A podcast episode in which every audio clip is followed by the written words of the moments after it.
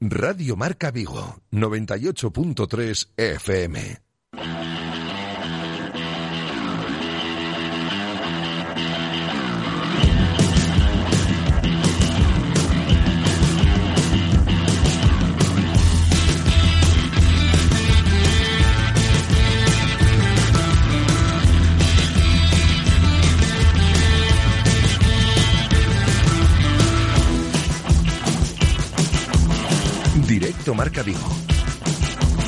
José Ribeiro.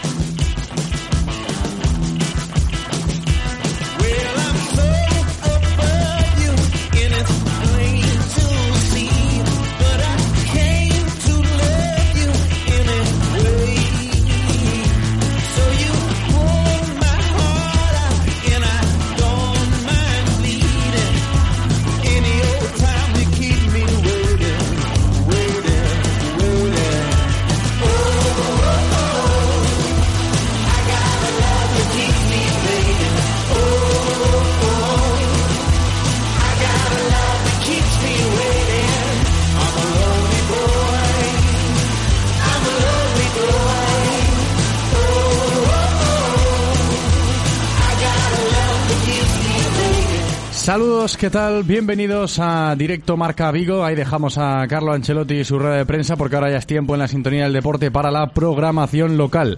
Ecuador de la semana es miércoles 25 de enero. Es la una y dos minutos de la tarde y como os decía ya es tiempo para la programación local aquí en Radio Marca. Para eso estamos nosotros, para ponerle voz a todo lo que pasa en torno al Celta y al deporte de Vigo y su comarca. Hasta las 3 en punto de la tarde, aquí estaremos y os saludo como de costumbre desde el estudio del número 3 de López de Neira, sonando ya como siempre en el 98.3 FM en la aplicación de Radio Marca Vigo y en el enlace directo de la página web de Radio Marca Vigo. En cuanto al tiempo, se mantiene la estabilidad estos últimos días, sol y frío aquí en la ciudad olívica, nuevo día marcado por el cielo completamente despejado y por las temperaturas bajas, sobre todo las mínimas, ¿eh? que volverán a rondar los 3 grados. Y en cuanto a los contenidos del programa de hoy, os cuento lo que tenemos por delante hasta las 3, lo que vais a escuchar. La actualidad del Celta, vamos a empezar por ahí como todos los días. Seguimos pendientes de lo que pueda suceder en torno al caso Denis Suárez, sobre todo pensando en si va a poder fichar o no el Real Cruz Celta en este mercado invernal que ya encara la recta final tras el intenso día de ayer. De momento sigue sin haber nada en firme. Y la noticia hoy la hemos encontrado en la ciudad deportiva Fauteza, cuando ha terminado ya hace unos minutos el entrenamiento matinal a las órdenes de Carlos Carballal, el primer equipo sigue preparando el encuentro el domingo ante el Athletic Club de Bilbao y en ese entrenamiento de hoy hemos visto a Iker Losada, ha vuelto a dinámica de primer equipo el futbolista de Catoira, el capitán del Celta B, citado esta mañana por Carlos Carballal. Ha completado ya hacía mucho tiempo que no veíamos a Iker Losada con el primer equipo. Ha completado ya el entrenamiento como uno más de la plantilla del primer equipo. Fijaos en esto, ¿eh? luego lo comentaremos, ¿eh? que ha sido la principal novedad hoy en Casa Celta, en lo estrictamente deportivo. Iker Losada entrenando con el primer equipo. Y paralelamente a todo esto, al caso Denis, mercado de fichajes, la noticia de Iker Losada con el primer equipo, nos encontrábamos en el día de ayer, pero hoy lo plasmamos, con otro tema importante en el entorno del celtismo, la obra del Estadio de Balaídos. ¿Cómo avanza? ¿Va en tiempo? ¿Qué va a pasar cuando acabe marcador con la grada de gol? Ayer habló Abel Caballero en una de sus comparecencias rutinarias en el ayuntamiento y le dedicó bastante tiempo al Estadio Municipal Vigués, el mismo que le vamos a dedicar nosotros hoy aportando ese valor noticia también dentro del entorno del Celta, lo que está pasando con el estadio y con la obra. Luego rescatamos declaraciones, ¿eh? vamos aquí en directo Marca Vigo a rescatar lo que dijo ayer el alcalde sobre la situación actual de Balaídos y las perspectivas de futuro contando con que la grada de marcador esté finalizada al completo en el próximo mes de marzo, al menos para poder utilizarla. Luego hay matices. Luego, insisto, vamos a escuchar a, Abel Caballero argumentando todo lo que tiene que ver a día de hoy con esa obra de marcador y, el futuro de la obra, hablando del estadio en general, ¿no? Lo que va a pasar con gol, el supuesto aparcamiento y demás. Luego lo escuchamos. Tertulia con Gaby Couñago y con Alex Rodríguez. ¿eh? Después estaremos con ellos, tanto con Gaby como con Alex, para seguir abordando la actualidad del Celta ya en un ambiente más distendido, análisis, opiniones en las tertulias, no fallamos a eso aquí en directo Marca Vigo y con Gaby y con Alex estaremos hoy. Al margen del Celta, Vamos a hablar de balonmano. Vamos a rescatar declaraciones de Rodrigo Corrales de cara al partido de los hispanos esta tarde ante Noruega en los cuartos de final del Mundial. Y luego hablaremos con Aitana Santomé, jugadora del Orbe Rubensa Porriño. Sabéis que el equipo de Porriño está firmando una gran temporada en Liga Guerreras Iberdrola. El otro día tropiezo, pero creo que no empaña para nada lo que están haciendo las jugadoras de Isma Martínez este curso. Y ya vemos en el horizonte la siguiente ronda de la Copa del Rey ante el Elche. ¿eh? Así que buen día para hablar con una de las jugadoras importantes de esa plantilla del Porriño, Aitana Santomé.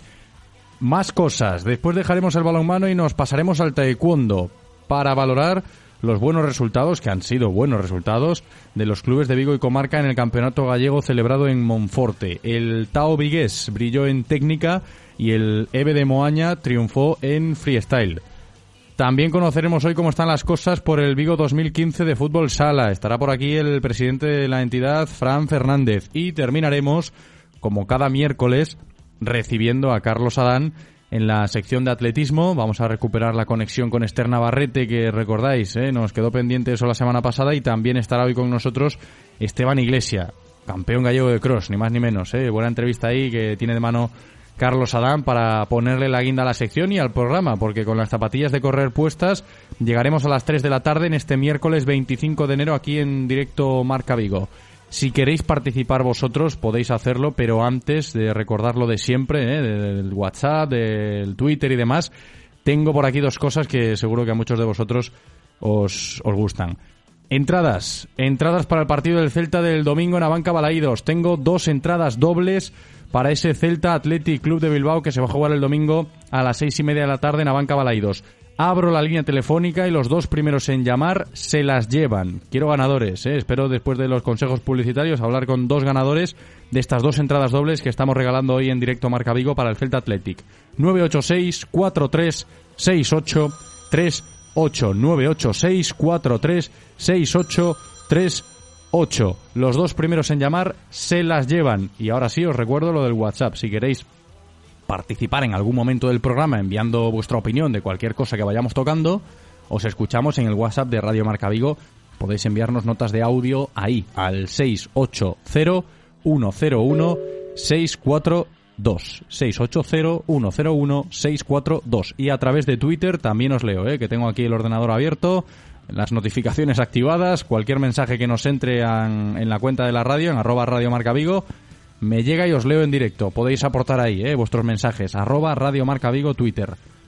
Está ya Paula atendiendo llamadas, eh, creo que ya vamos localizando a ganadores para las entradas. Está preparadísima, me da el ok al mismo tiempo que habla por teléfono para sacar adelante el programa en la parte técnica. Ella está preparada, yo solo espero que vosotros también lo estéis. Directo Marca Vigo. Comenzamos.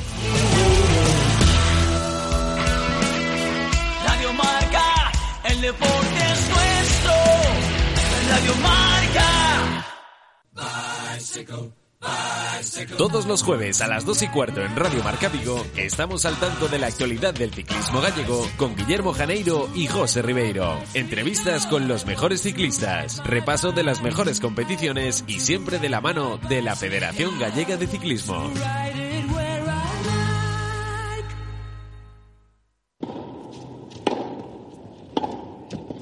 Ahí está, se lleva el punto espectacular Carlos Alcaraz. Como espectacular es el nuevo BMW X1. Ven a descubrirlo a Celta Motor, tu concesionario oficial BMW en Vigo, Caldas, Pontevedra y Lalín. Soy Carlos Alcaraz y BMW me acompaña en todos mis viajes. Descubre tu BMW en tu concesionario. Si pensamos en automóviles, hay fechas que marcan un antes y un después. 1909 nace Audi. 1916 nace BMW. 1926 nace Mercedes-Benz. 1982 nace Autorosas. Llegamos con la intención de ofrecerte la mejor experiencia automovilística con una amplia selección de marcas premium para que vivas y sientas la conducción. Autorosas. Ahora más que nunca seguimos apoyando el deporte vigués. Autorosas. Disfruta conduciendo. ¿Quieres dar tu opinión en Radio Marca Vigo? Envía tus notas de audio a nuestro WhatsApp 680-101-642. Participa con nosotros.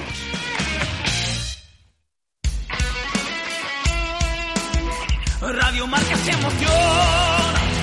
Radio Marca.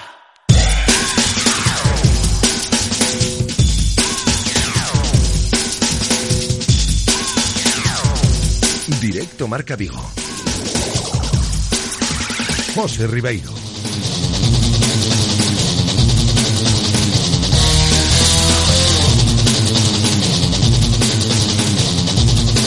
Es la una y diez minutos de la tarde y estamos en marcha en directo Marca Vigo regalando entradas a las primeras de cambio ya, ¿eh? para ese partido del domingo en Abanca Balaídos, para ese Celta Athletic Club de Bilbao. Y creo que ya tengo por aquí conmigo en directo al primer ganador, al más rápido llamándonos, Mino. Hola Mino, ¿qué tal?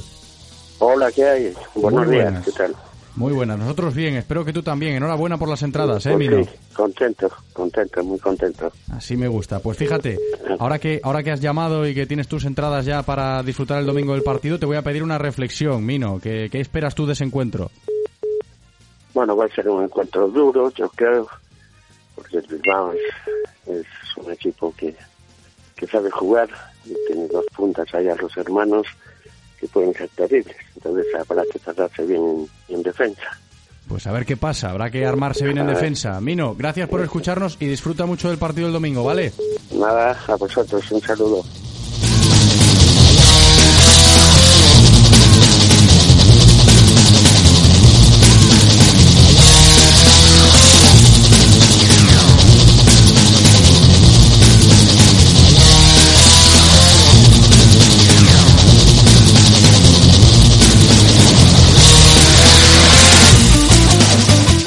Que se lleva sus entradas, el primero de los ganadores hoy y también las tiene Pablo, creo que se llama, ¿no? Hola Pablo, ¿qué tal? ¿Qué tal? Soy Pablo, sí. Muy buenas, ¿Cómo Pablo. Muy, buenas. muy buenas. A ver, que tenemos ahí la línea colapsada, la gente sigue llamando. En- Entiendo que es eso, el pitidito este que, que va sonando. Pero bueno, las tuyas las tienes, ¿eh, Pablo? Perfecto, pues muchas gracias. Nada. A ver si, a ver si le podemos hincar el diente al, al Atleti. Esperemos que sí. Gracias a ti por escucharnos. Y te Venga. digo lo mismo que Mino, ¿eh? Déjame una reflexión. A ver, ¿qué, qué, qué te va a parecer a ti el encuentro el otro día? ¿Cómo están los ánimos? O sea, del, ver, del los día ánimos- del domingo. Los ánimos eh, por parte de la afición siempre están bien, por parte del club ya no entiendo yo eh, algunas cosas, ¿vale? Después de, hay que agradecerle mucho a Mourinho todo lo que está haciendo, pero hay algunas cosas que no tienen mucho sentido y yo creo que va siendo hora ya de tratarnos a los aficionados como aficionados y tratar al club como un club de fútbol y no como una empresa. Pero bueno, es mi reflexión. Pues la reflexión de Pablo, ¿eh? pensando en el partido, pero también en los temas extradeportivos que nos ocupan y bastante estos días. Pablo, lo dicho, gracias por escucharnos y a disfrutar el domingo. Un abrazo. Un abrazo, enhorabuena por el programa. Gracias.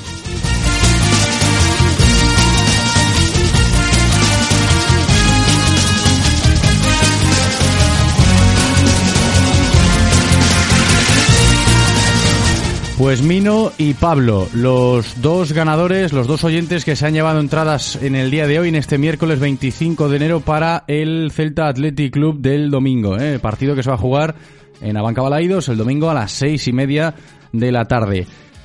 Seguía llamando a la gente, yo lo entiendo, ¿eh? entiendo que seguíais ahí intentándolo. No tenemos más entradas, eh, tan solo teníamos dos dobles hoy. Mañana jueves voy a tener otras dos. Me han dicho que mañana me dan otras dos para regalaros, así que atentos al programa de mañana porque más o menos a esta hora haremos el mismo procedimiento. ¿eh? Volveré a abrir la línea y los que llamen mañana pues podrán llevarse otras dos entradas dobles para ese Celta Athletic Club de Bilbao.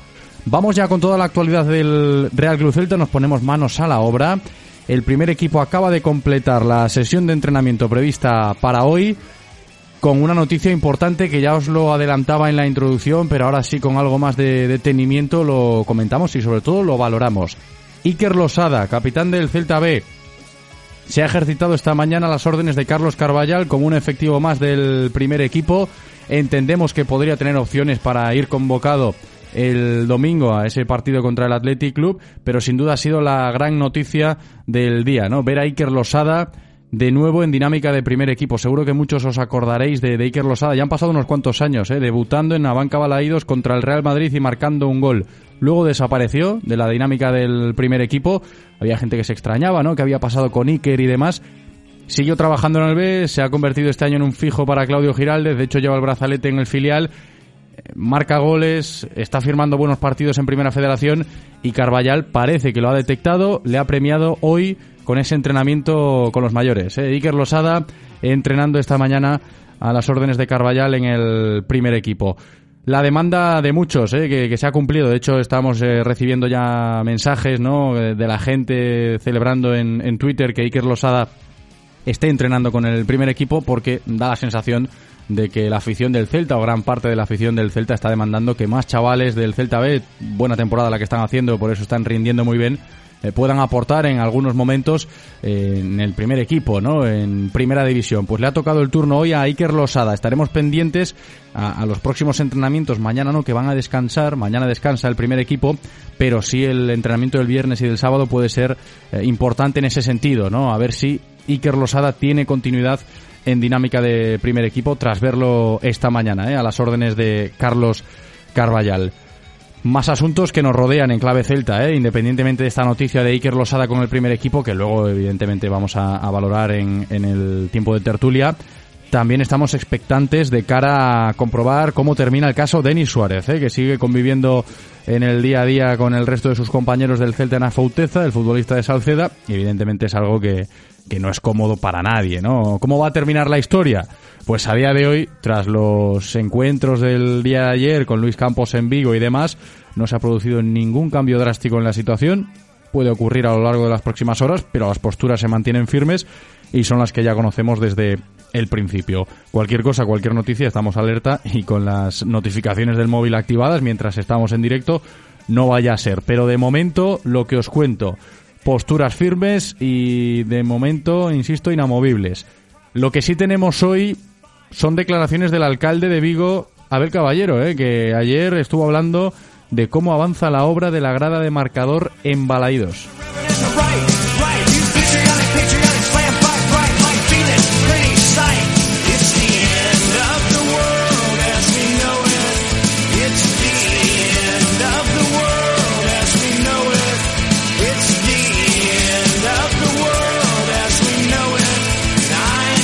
También es noticia en el entorno del Celta que ayer el alcalde de Vigo, en una de sus comparecencias rutinarias en el ayuntamiento, expuso durante unos minutos cómo avanza la obra de marcador, explicando parte del proceso y mm, como entendemos que la situación del estadio es algo que interesa y mucho a los aficionados del Celta, hemos rescatado ese discurso de Abel Caballero explicando ayer de esta manera cómo avanza la obra de la grada de marcador en Balaidos. Ya subimos eh, la quinta pieza de, la grada.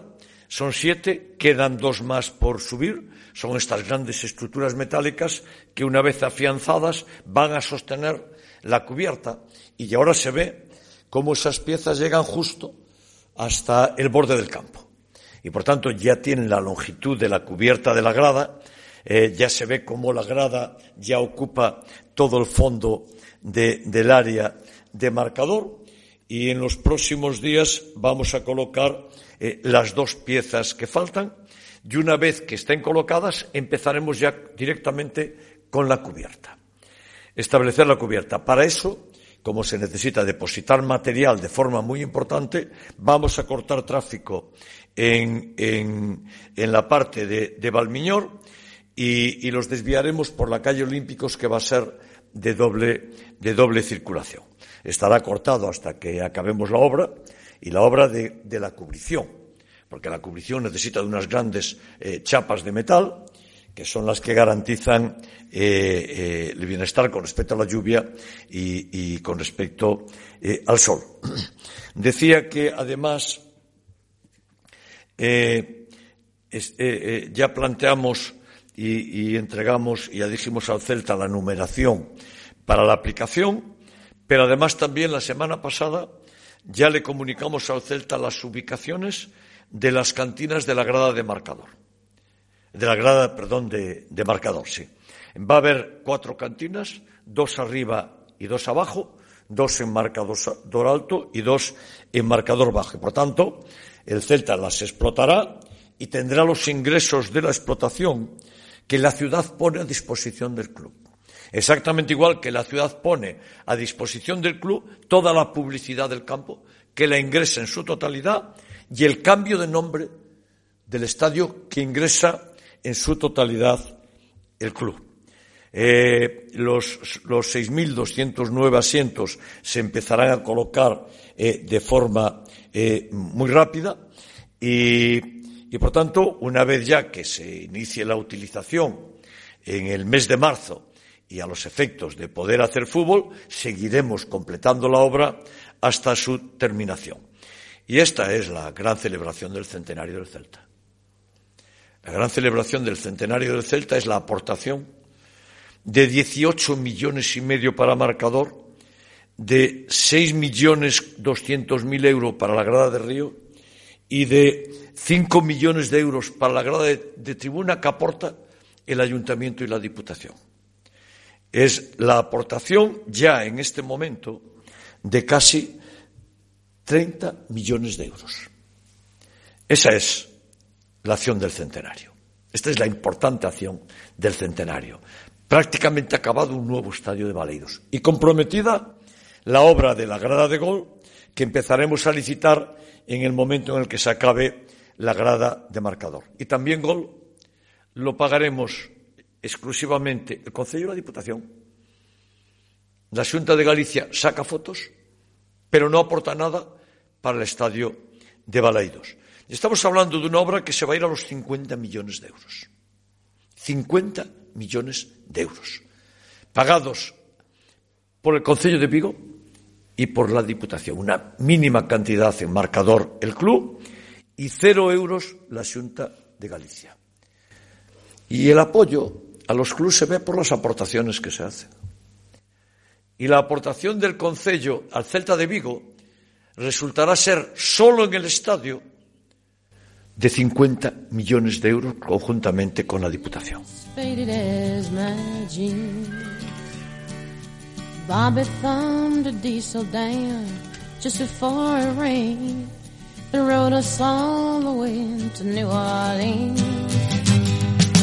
I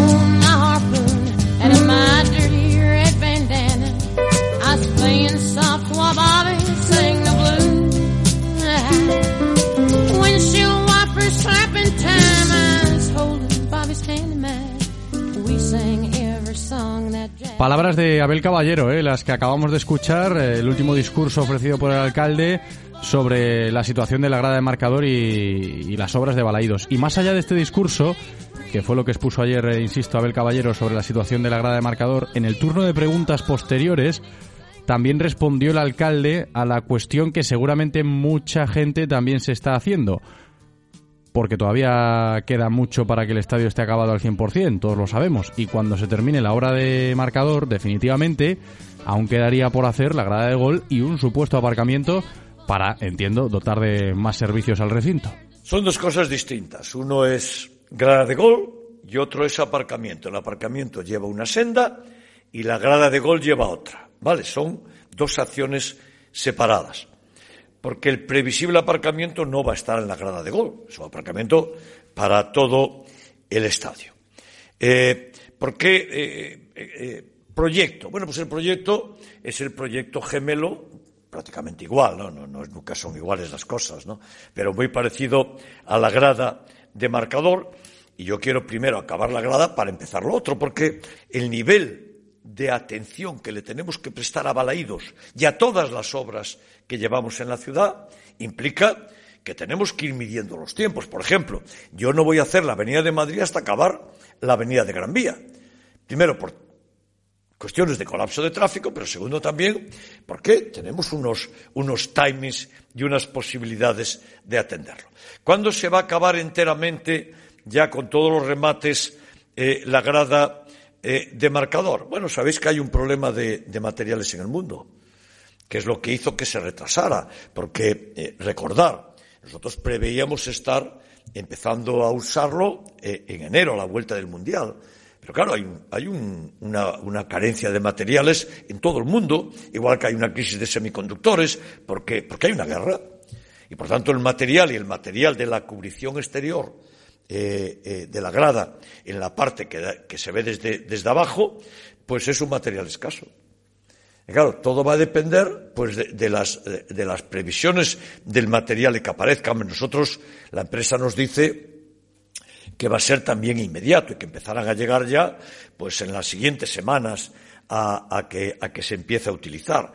Pero estamos en un momento en el que la escasez de material puede producir un retraso en cualquier obra del mundo. En Vigo, en Madrid, en Londres, en París y en China, en cualquier sitio, porque hay escasez. Por tanto, eh, no, no me es fácil decirte cuándo se va a acabar esa obra, pero vamos a uña de caballo porque primero queremos que se empiece a utilizar lo antes posible por razones de apoyo al Celta y segundo, pues como costar nos va a costar lo mismo, porque la subida de los precios de materiales ya, ya se paga, pues cuanto antes acabemos mejor, como puedes imaginar.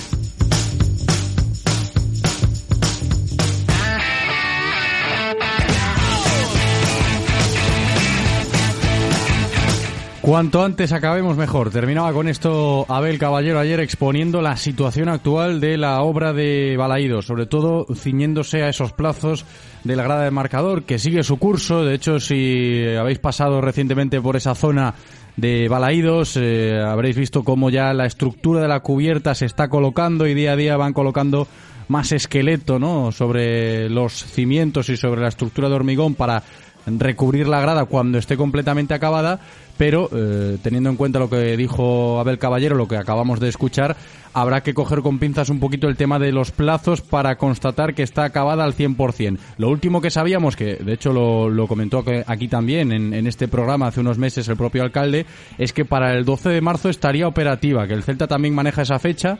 El 12 de marzo se podría utilizar esa grada de marcador no estando al 100% terminada eh, por completo, según lo que, lo que acabamos de, de entender ¿no? de la explicación de Abel Caballero en su comparecencia de ayer. Eh, queda mucho, queda mucho todavía eh, para que Abanca Balaidos esté completamente terminado, pero no deja de ser un asunto de interés en la actualidad del Celta, en este caso la comparecencia del dueño del recinto, el alcalde Abel Caballero, explicando una vez más cómo está avanzando todo, lo acabamos de escuchar y luego lo comentaremos también en la tertulia, que tenemos varias cosas para ir tocando en la tertulia de hoy. En lo estrictamente deportivo, lo explicábamos antes y si acabáis de sintonizar la radio, la noticia estaba esta mañana en Afouteza con Iker Losada entrenando con el primer equipo, el tema de Denis Suárez que sigue ahí un poco enquistado, el conjunto de Carballal preparando el partido del domingo contra el Athletic Club y esto de Balaídos y de las últimas declaraciones de Abel Caballero. Tiempo de tertulia, los temas están expuestos, ahora hay que comentarlos, hay que analizarlos, lo haremos con Gaby Couñago y con Alex Rodríguez.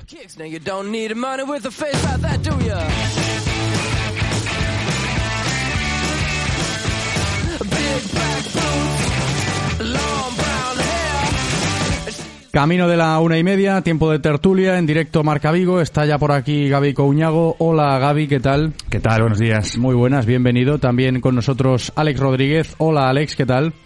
Hola, muy buenas. Muy buenas, bienvenidos chicos. A ver, que escuchábamos ahora al alcalde lo que dijo ayer de, de Balaídos de las obras creo que a medida que van pasando los días, eh, la gente espera con más ganas, ¿no? Que se finalice ese esqueleto que de momento sigue siendo esqueleto de, la nueva grada de marcador. Luego lo de gol ya veremos, pero por lo menos finiquitar bien marcador, que me da la sensación de que la gente ya como que se está relamiendo, ¿no? Y se va cogiendo todo un poquito con pinzas. A ver cuándo, cuándo de verdad vamos a tener esa grada operativa. Sí, además yo soy de los que de los que tiene que pasar obligatoriamente todos los días. Ah, tú lo vas viendo, ¿no? Todos los días. Sí, y, es cierto que bueno, desde hace meses eh, vas viendo así un poco de reojo, ¿no? Eh, con, yo creo que hasta que con gusto, ¿no? Porque yo creo que está quedando preciosa. Eh, y en las últimas semanas yo creo que se aceleró todo un poquito, esa sensación tenemos un poco desde fuera, ¿no? Pero bueno, eh, acaba de hablar el alcalde, ha utilizado el comodín de la guerra.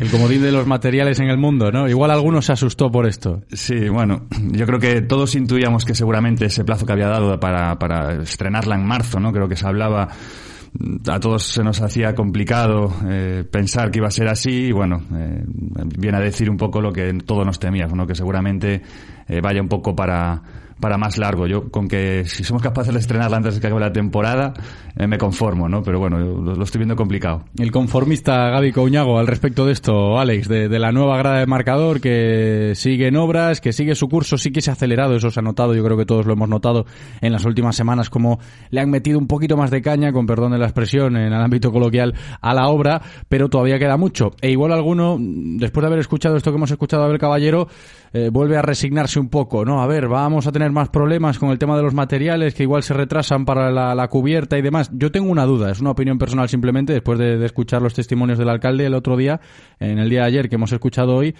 te la traslado, Alex, ¿no? El hecho de saber que el plazo que se ha concretado es en marzo para poder utilizarla, ¿no? Y es la fecha que maneja también el propio Real Club Celta, que ya lo dijo en varias ocasiones el propio alcalde Abel Caballero, pero no estaría del todo terminada la grada. Se podría utilizar, pero no estaría finalizada al 100%. Mi duda viene de ahí, ¿no? Oye, ¿hasta qué punto se puede utilizar una grada que no esté acabada al 100%? Los técnicos sabrán, y si dan el ok es que estará perfectamente para usar, aunque no tenga eh, todo lo que es eh, la parte de, belleza eh, terminado, ¿no? La, la, cubierta o la parte más estética de la grada, pero si está operativa en marzo, pues en principio se podría utilizar. Pero sí que me genera a mí esa duda. Oye, pues soy, soy de los que opina como Gaby. Mm, igual mejor esperar a que esté acabada al 100%, ¿no? Sí, yo también opino lo mismo. Yo creo que es mejor esperar a que, a que se acabe, que esté todo bien, bien rematado para no... Porque yo creo que cuando no acabas algo, aunque esté operativo, pero no lo acabas al 100%, pueden surgir problemas que, con los que no contabas y eso puede retrasar aún más la, la fecha final de, de la obra. Entonces yo creo que lo mejor, pues eso, esperar. Tampoco creo que haya una prisa o no tiene por qué haberla, una prisa para terminar la obra lo antes posible. llegados a este punto ya, ¿no? Llegados a este punto. que esté para final de temporada y eso, en los últimos partidos pueda, pueda llenarse algo más balaídos con una grada nueva, eh, bien hecha, bien acabada, para que el aficionado disfrute lo mejor posible, es lo más coherente y no forzar a, acabar cuanto antes y decir, bueno, ahora pueden ir eh, aunque bueno, aunque solo vaya el 50% o, aún no está acabado del todo, pero ya pueden ir entrando a la grada, eso puede venir muchos problemas, la gente se puede empezar a quejar porque siempre hay problemas con las gradas de visión o de que me pusieron un, una columna delante del asiento cualquier cosa y eso genera más polémica aún y riza el rizo aún más y eso generaría problemas que no necesita el club y que eso, no hay prisa por terminarla, mejor que esté bien acabado todo con con los plazos que sean, con tranquilidad, que esté bien todo hecho, para que el aficionado pueda disfrutar del fútbol lo mejor posible. Es como que el club hasta lo ha aparcado. Eh, ya, ya tenemos suficiente con lo que tenemos estos días para para ahora ponernos a indagar en los plazos que si se van a cambiar o no de, la grada de marcador. ¿eh? tengo esa sensación, porque están pasando muchas cosas. Evidentemente ayer, eh, con este discurso del alcalde, pues eh, se nos plantea este escenario que estamos comentando, ¿no? De, lo que hay, en palabras del dueño del recinto y de la obra, y, por eso lo, lo, estamos aquí valorando. Pero es que me da la sensación de que el Celta ha aparcado un poco a día de hoy el asunto de la obra, ¿no? Bueno, que vayan como quieran, ¿no? Un poco tengo yo esa, esa sensación ya, llegados a este punto. Sí, más sabiendo que... Tiene otras preocupaciones, yo sí, sí. antes que eso. Y que además, bueno, sabemos que no, que no habrá demasiada comunicación, ¿no? Entre, entre club y ayuntamiento como para, bueno, estar preocupándose de estos asuntos que, que evidentemente tiene que estar más pendiente ahora mismo el, el ayuntamiento. Yo no sé si la obra era para que terminara en 2017, ¿no? Eh, creo que era la, fecha de, inicio, con lo cual, bueno, esperar un mes más, dos meses más, pues bueno, eh, no, no creo que sea tampoco, aunque bueno, es, cierto, ¿no? Que yo estoy convencido de que el club, en cuanto se confirme que, que no se puede eh, utilizar en, en, la fecha prevista en marzo, algo dirá, seguro, seguro que algo, que algo dirán. Pero bueno, yo más allá de, todo esto, yo dudaba que, que saliera en, en marzo porque no sé hasta qué punto trabajarán de forma conjunta eh, el club y, ayuntamiento en el tema de reubicación de socios, ¿no? Creo que se hablaba hace poco que, el tema de colocación de asientos, ¿no? Que bueno, ese pequeño guiño en la antigua grada del marcador, colocándolos de la misma manera, pero yo creo que hay que haber un trabajo que, que, va a ser laborioso, que no creo que se haga de un día para otro, ¿no? Y, digo, si con esta falta de comunicación entre, entre club y ayuntamiento, yo creo que todavía se va a alargar, ¿no? Aunque estuviera para marzo, a mí se me hace complicado pensar que, que ya en marzo se, se fuera a utilizar. Pero precisamente por eso yo decía y tengo la duda, ¿no? Oye, si la intención es abrir la grada eh, en esa fecha, el 12 de marzo, en esa jornada, para que ya esté operativa, ¿no? De cara al público, me aparece ese problema, ¿no? De la reubicación de la gente. Oye, si no está acabada al 100%, se va a poder reubicar a todos, ¿no? Yo creo que es un problema de, calado, ¿eh? Ahora, ahora que lo plantea Gaby, Alex sí que puede aparecer aquí,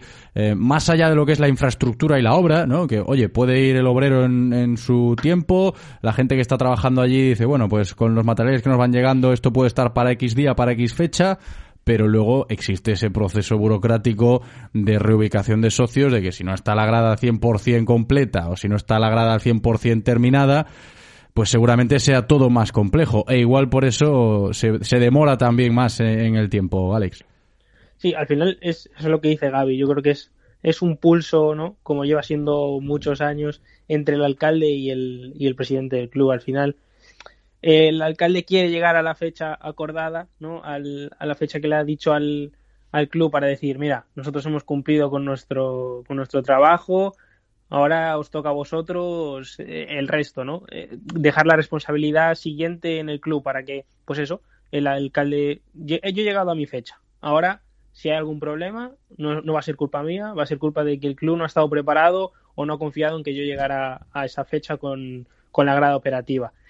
Es, se están, es parece un, un combate de boxeo, ¿no? Se están tirando, están tanteando, a ver, yo digo que voy a llegar a la fecha, pero si llego a la fecha tú igual no llegas a, redistribuir a todo, todos los abonados en la grada. Es, es, la pelea, la pelea de siempre que al final pasa lo de siempre. Es, se siguen peleando, al final quien sale perjudicado es el aficionado.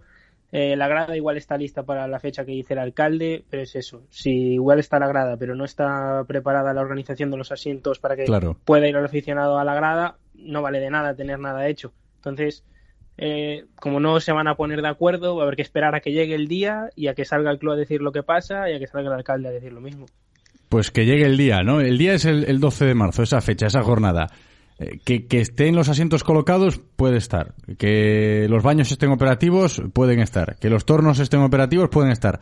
Lo de la cubierta, después de haber escuchado a Caballero ayer y que, lo rescatábamos hoy, mis dudas, ¿no? Lo del material y demás. Igual está operativo, pero sin techo, ¿no? Con el esqueleto y, y, sin cubierta la grada para, para por lo menos terminar esta temporada ya con marcador operativo, entre comillas. Pero el, el tema de reubicación de asientos y de mm, redistribución de los socios que tienen su abono en marcador eh, teniendo en cuenta que, que, la grada no está al 100% terminada, ¿no? Y, un poco casi casi sobre la bocina, que habrá que ver, ¿no? Yo, yo confío en, en los plazos, ¿eh? Y, y, si lo estamos viendo día a día, porque yo suelo pasar también bastante por ahí, parece que van a buen ritmo y que podría llegar a estar el, el tema de todos los asientos colocados para esa fecha eh, me parece más complicado la, gestión logística, por, más que nada por los antecedentes, ¿eh? por lo que ya sabemos que se suele demorar todo más en el tiempo cuando se tienen que poner de acuerdo el ayuntamiento y el Celta. Sí, a ver, yo creo que ya es un tema que, que al celtismo, sinceramente, eh, le aburre, ¿no? Ya esta guerra eh, entre ayuntamiento y, Celta objetivamente lo que lo que podemos decir bueno yo creo que hay cosas que, que son que se pueden aplaudir yo sinceramente a mí me está sorprendiendo lo bonita que está quedando la grada y yo creo que está quedando eh, además eh, de bonita eh, yo creo que perfecta para lo, para lo que nos gusta el fútbol, ¿no? Esa grada tan cerca de, de la portería que sí, yo pensé hay, que no iba a ser hay tan... muchas peñas ya relamiéndose, sobre todo el sector de grada de animación, a ver cuándo nos ubican ahí ya detrás de, ese, de esa portería, en ese fondo, para darle un poquito más de empaque a lo que es el estadio, ¿no? A nivel ambiental. Sí, por eso digo, ¿no? Que, que a mí me ha sorprendido positivamente. Yo no pensaba que, que fuera a quedar tan bien como, como aparentemente estamos viendo que, que está quedando, ¿no? En este sentido, pues bueno, así que hay que felicitar, eh, no sé si el ayuntamiento o, o, a quien sea, ¿no? Y evidentemente también tiene muchas cosas criticables, ¿no? Sin ir más lejos, pues bueno, los plazos, que, que como decía ya hace mucho tiempo que, que tenía que estar acabada, viendo el ejemplo de otros estadios que se han hecho en, en muy poco tiempo, también es cierto que luego eh, se ven los problemas que, que, hay, ¿no? De cuando se hacen las obras tan rápido. Sí, bueno, en la cerámica, ¿no? Dices, en el estadio del Villarreal que, que al final hay aficionados ahí en, en los sectores más esquinados que, que no ven nada. Claro, efectivamente, ¿no? Yo supongo que también cuando haces algo tan rápido, pues al final acaban apareciendo este tipo de problemas, ¿no? Que yo creo, o, o parece, parece, se parece intuir por, por lo que estamos viendo en la grada eh, de, de marcador que no va a ser así, ¿no? Que yo creo que está quedando muy bien, ¿no? Pero como te digo, yo que terminen ya cuando cuando quieran, que intenten hacer las cosas bien lo antes posible. Yo creo que vamos a tener una grada preciosa y, y al final es que con eso con, con lo que me quedo. Y luego habrá que esperar por la grada de gol y el, y el aparcamiento, ¿no? Sí. Eso ya para veremos cuándo. A ver si, la, si, si, somos capaces de que, de que Yago pueda, pueda seguir jugando con, con, el estadio terminado. Bueno, mira, lo dice Gaby, lo dice Gaby Coñago pensando en la retirada de Yago Aspas, a ver si el bueno de Yago ve algún partido desde dentro con la Celeste, con Abanca Balaidos terminado al 100%. Sería lo ideal, ¿no? Pero tal y como va la cosa, uh, hay que ejercer ahí un, un trabajo de imaginación bastante grande. Y de mucha fe. Y de mucha fe, y de mucha fe.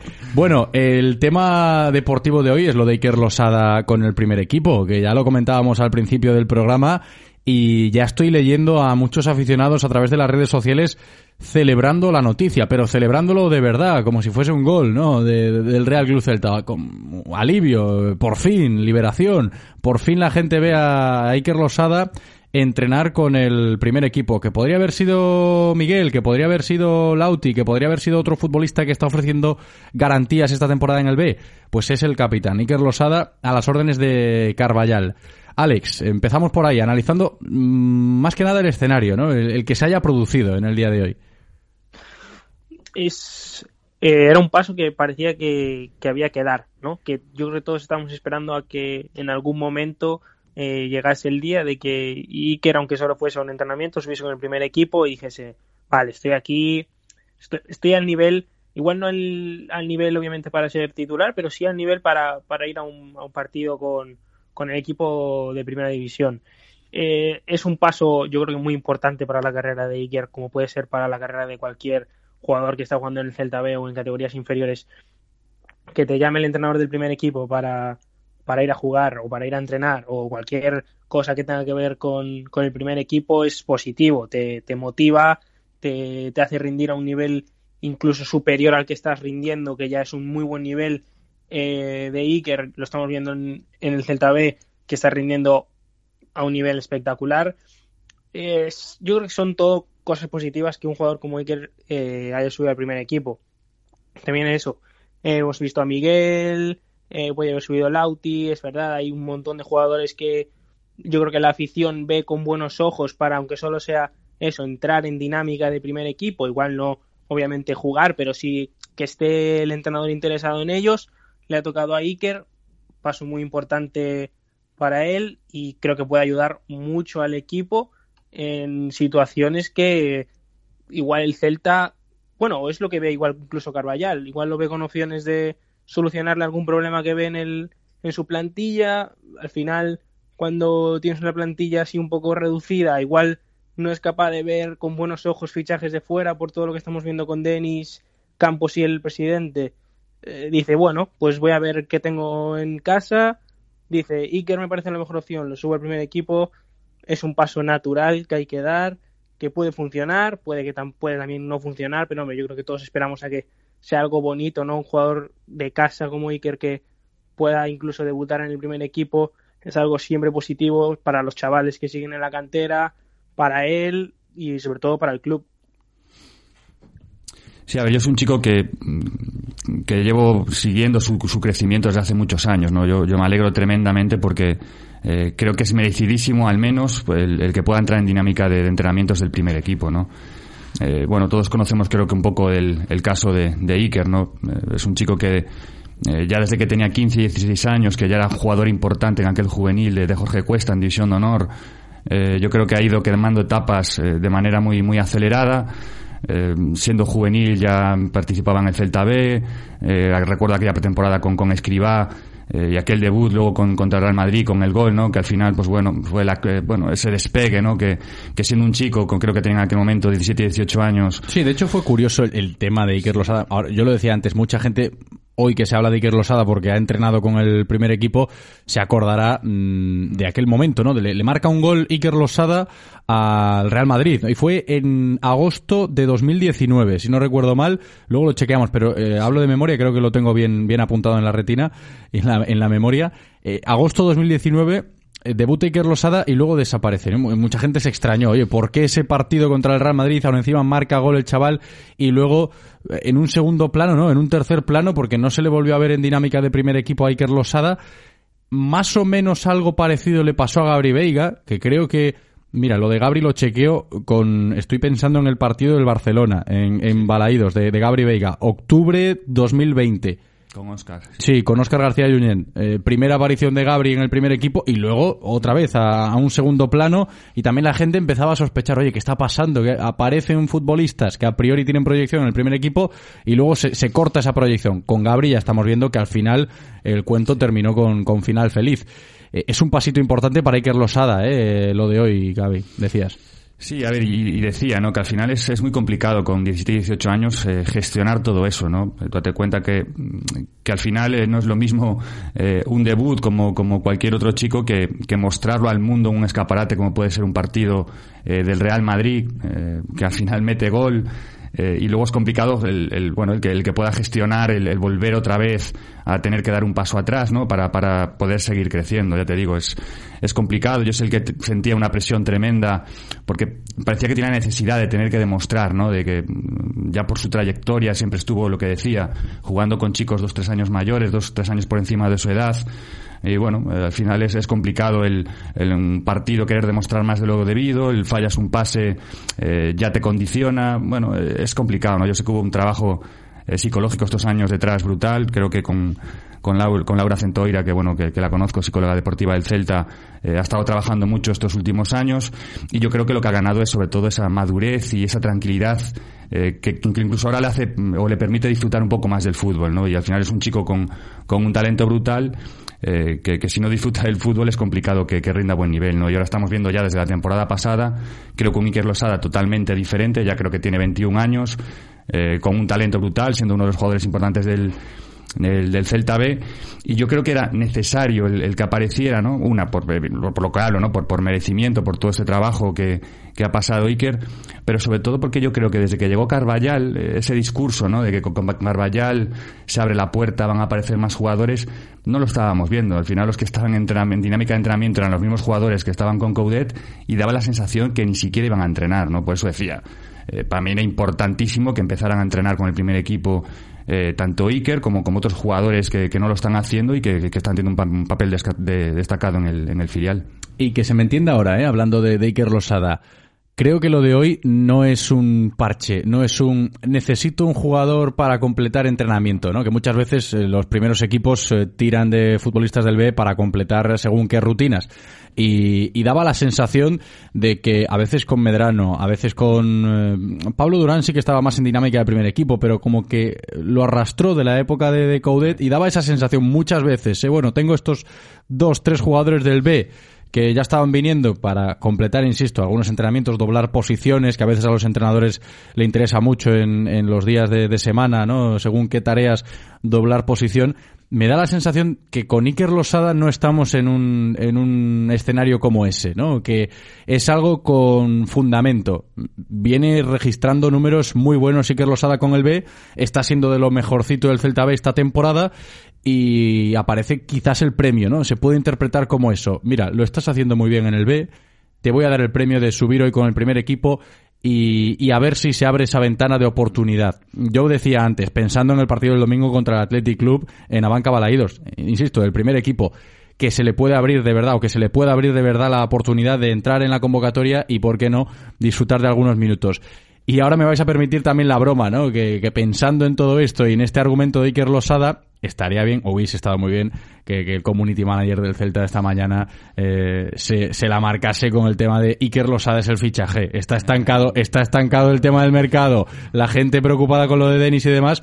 Fotito de Iker, Iker Losada es el fichaje. Que se puede interpretar, ojo, bromas aparte, desde ese punto de vista, Alex. Es que mm, yo antes no, no lo dije un poco, o sea, es parece, ¿no? Porque sí que es verdad que podría haber entrado, yo creo que en, dinámica de entrenamientos el primer equipo en, cualquier momento, yo creo, y entra justo ahora, ¿no? Que está viendo eso, la, el problema con Denis, no parece que no se va a poder fichar, igual sí, pero hay problemas. Y de repente aparece el mensaje hoy que sube y quiere entrar con el primer equipo. Es como, bueno, igual o nos quieren hacernos, quieren hacernos que, que olvidemos la situación que hay en el mercado y nos dicen, bueno, mira el caramelito y que sube el primer equipo tal. O igual nos quieren decir, oye, eh, están viendo problemas para encontrar un, jugador que encaje en el equipo, pero está esta opción.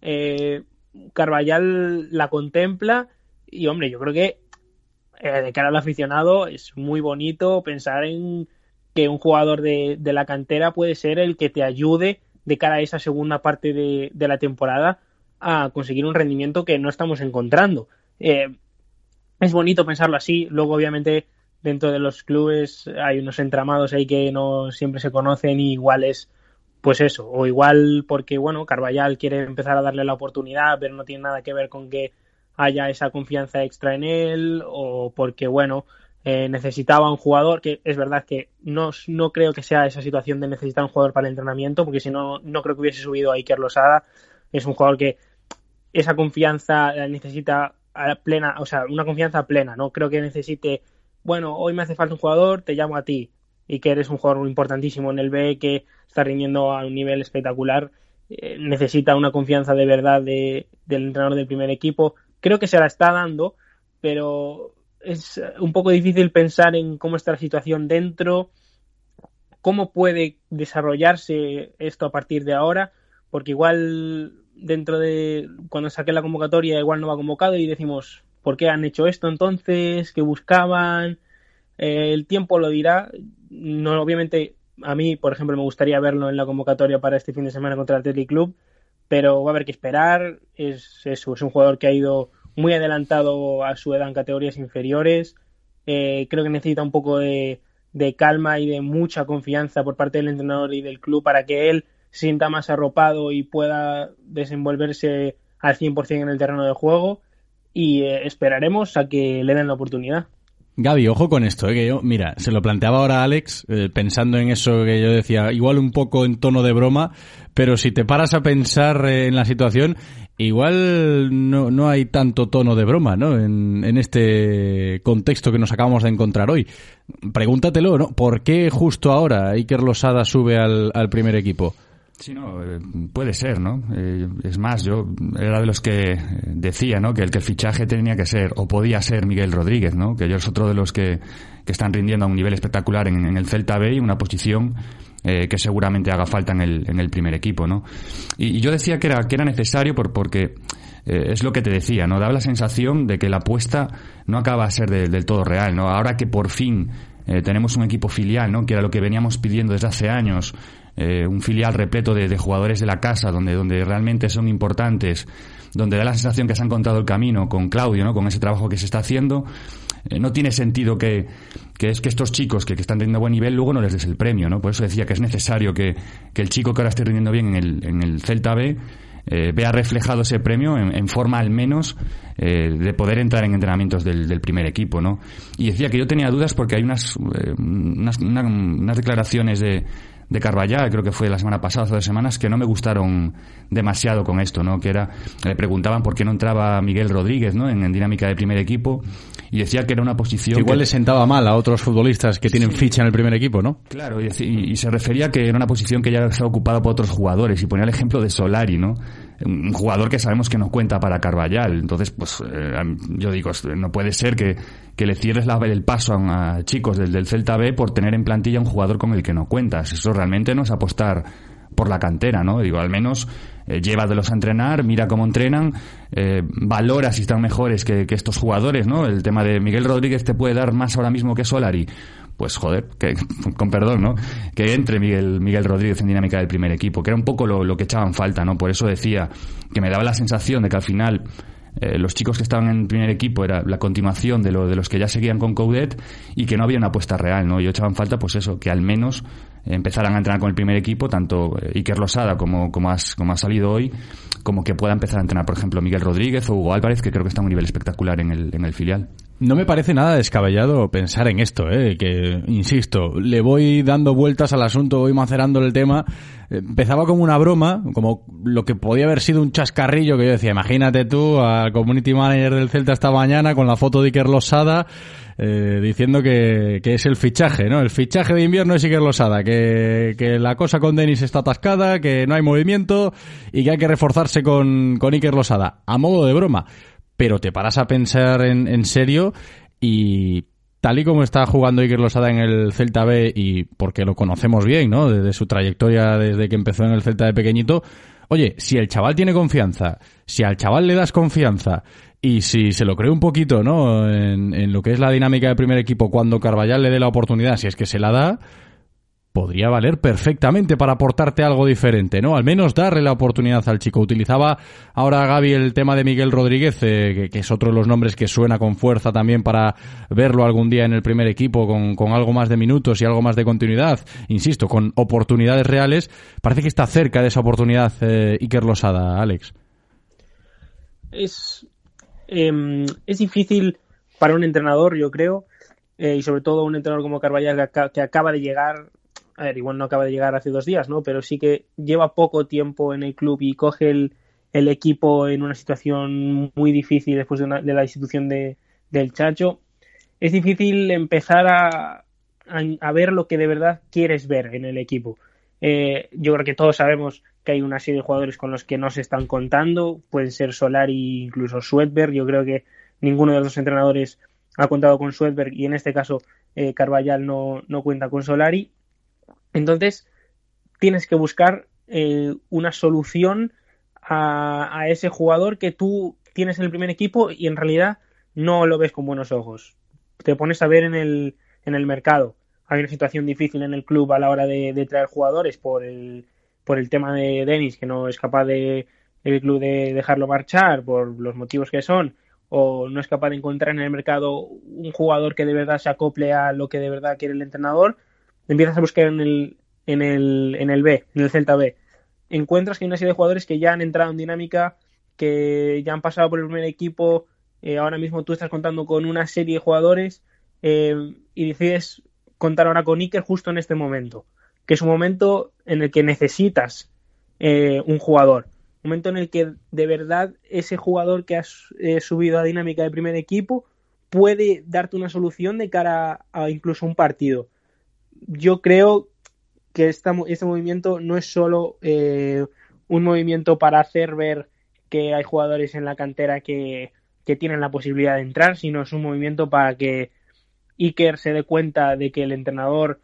eh, lo ve con muy buenos ojos a la hora de entrar, eh, que puede ayudar, que puede incluso ayudar no solo al equipo, sino al Celta B, a los jugadores para que incluso rindan por encima del, del nivel al que están rindiendo para poder entrar ellos en vez de Iker. Yo creo que es muy positivo esta situación. Creo de verdad que es porque Carvallal lo ve con buenos ojos para, ser jugador del primer equipo. No creo que sea por simplemente marketing o, temas de redes y tal. Creo que puede ayudar mucho. Eh, luego hay que ver qué intenta hacer Carvallal con él, porque igual eh, normalmente cuando un jugador de la cantera entra a jugar un partido del primer equipo, suele ser para suplir, o suele ser de tirita, suele ser para en una posición igual que no es la suya o sin buscar el máximo rendimiento de ese jugador, sino solo para ayudarte en ese momento del partido y eso a los jugadores no les suele ayudar mucho, sobre todo porque no se sienten tan confiantes en posiciones que no son las suyas, pero bueno, es lo que he dicho, hay que esperar porque es muy pronto, acaba de subir hoy mismo con el primer equipo, eh, pero espero que esto ayude mucho al Celta B, a los jugadores, para que rindan aún por encima de su nivel y al primer equipo. Como entrenador, Gaby, siguiendo en esta línea, ¿no? De, lo que es, o mejor dicho, de lo que significa que Iker Losada haya entrenado esta mañana con el primer equipo por primera vez en, muchísimo tiempo, ¿no? Desde, desde aquel Mira, lo, lo, lo, reviso, agosto, sí, 19 eh, de agosto de... No, mm, en 2019, en agosto de 2019 fue cuando jugó contra el Real Madrid en, en aquel partido de Navan Balayos que marcó el gol, luego desaparece y hoy vuelve a aparecer, parece que con fuerza, ¿eh? por lo que yo decía. Tú como entrenador esto, ¿cómo lo interpretas? Porque para mí no, no es un parche o no, no es simplemente un tengo que doblar posición a golpe de miércoles en una tarea en Afauteza del, del primer equipo. Sí, a ver, lo primero, yo eh, espero no darte la razón, ¿no? Cuando, cuando, cuando cierre el mercado de fichajes, porque yo sigo pensando que hace falta incorporar gente de fuera, ¿no? Pero considero que... Para es ti el fichaje no es Iker Losada. No, no, es, totalmente hace, complementario. Hace dos semanas el... fichaje era Luca de la Torre, aquí en esta tertulia, ¿eh? que, puede seguir siendo, sí, sigue progresando el americano, pero ibas a decir, igual hace falta alguien más. Claro, para mí tiene que ser perfectamente compatible, ¿no? El, poder fichar, eh, que yo creo que es necesario, el, tener que incorporar gente de fuera, pero es compatible con, con el incorporar gente de la casa, ¿no? Y, me decías, yo como, entrenador eh, me parece eh, tremendamente importante eh, aprovechar esos momentos de confianza de los chicos del B, ¿no? Es decir, está en un buen momento ahora Iker Losada, está en un momento Miguel Rodríguez, está un momento Hugo Álvarez, eh, está en un buen momento Javi Rodríguez, que, que, vimos la, explosión que lleva en, las últimas semanas, ¿no? Que hay gente que me, que me dice, tenéis que hablar de Javi Rodríguez en la radio, que es un chico que, que tiene una proyección tremenda.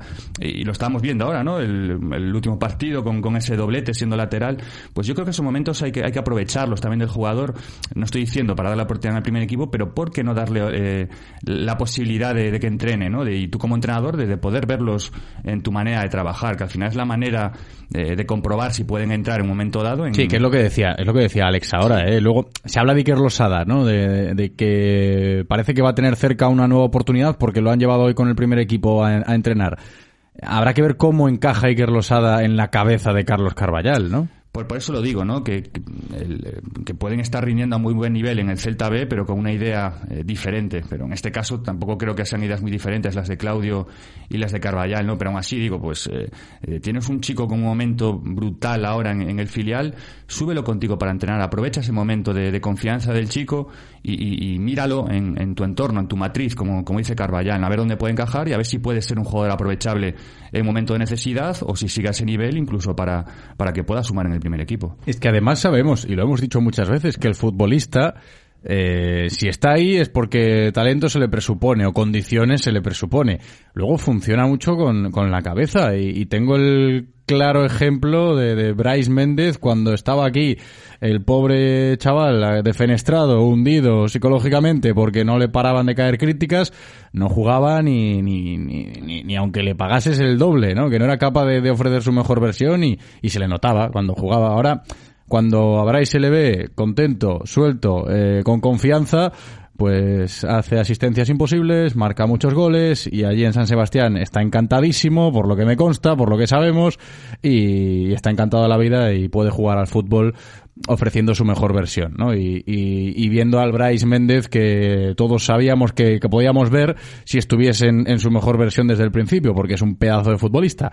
El caso de Iker Losada, lo que dice, lo que dice Gaby ahora, con la cabeza de un futbolista también hay que contar. Seguramente dentro de lo que es el primer equipo del Real Cruz Celta eh, aparezcan a día de hoy futbolistas tocados psicológicamente o mermados o cansados o agotados mentalmente porque no le están saliendo las cosas. En el B tenemos chavales que están como cohetes a día de hoy, ¿no? Entonces, quizás también hay que jugar con eso, aprovechar esa inercia. Oye, si tú le das confianza a un chaval que lo está abordando y que está haciendo buenos partidos, aunque sean dos categorías por debajo, que yo entiendo que el cambio es brutal de primera federación a primera división, pero la cabeza la tenemos todos, ¿eh? Y los jugadores de primera también la tienen. Si un chico llega con confianza al primer equipo y aún por encima, aparte de entrenar con el primer equipo, el entrenador es el que le incrementa esa confianza, oye, mira, confío en ti, te voy a dar la oportunidad, eh, demuéstralo el, domingo, los minutos que sea. Ese chaval va a jugar seguramente bien, ese chaval va a jugar pues eh, al menos el primer partido. En ese momento va, a poder demostrar lo, lo, que tiene. También habrá que gestionar los nervios y la, y la, tensión y demás, que creo que lo pueden hacer porque están sobradamente preparados los chavales del B, que ya los eh, forman desde pequeños para eso me parece una inercia muy, muy interesante de cara a analizar esto, ¿no? Si de verdad Ziker Losada puede llegar a ser un refuerzo interesante en este momento del curso para el primer equipo, Alex. La, palabra clave aquí es, la, confianza.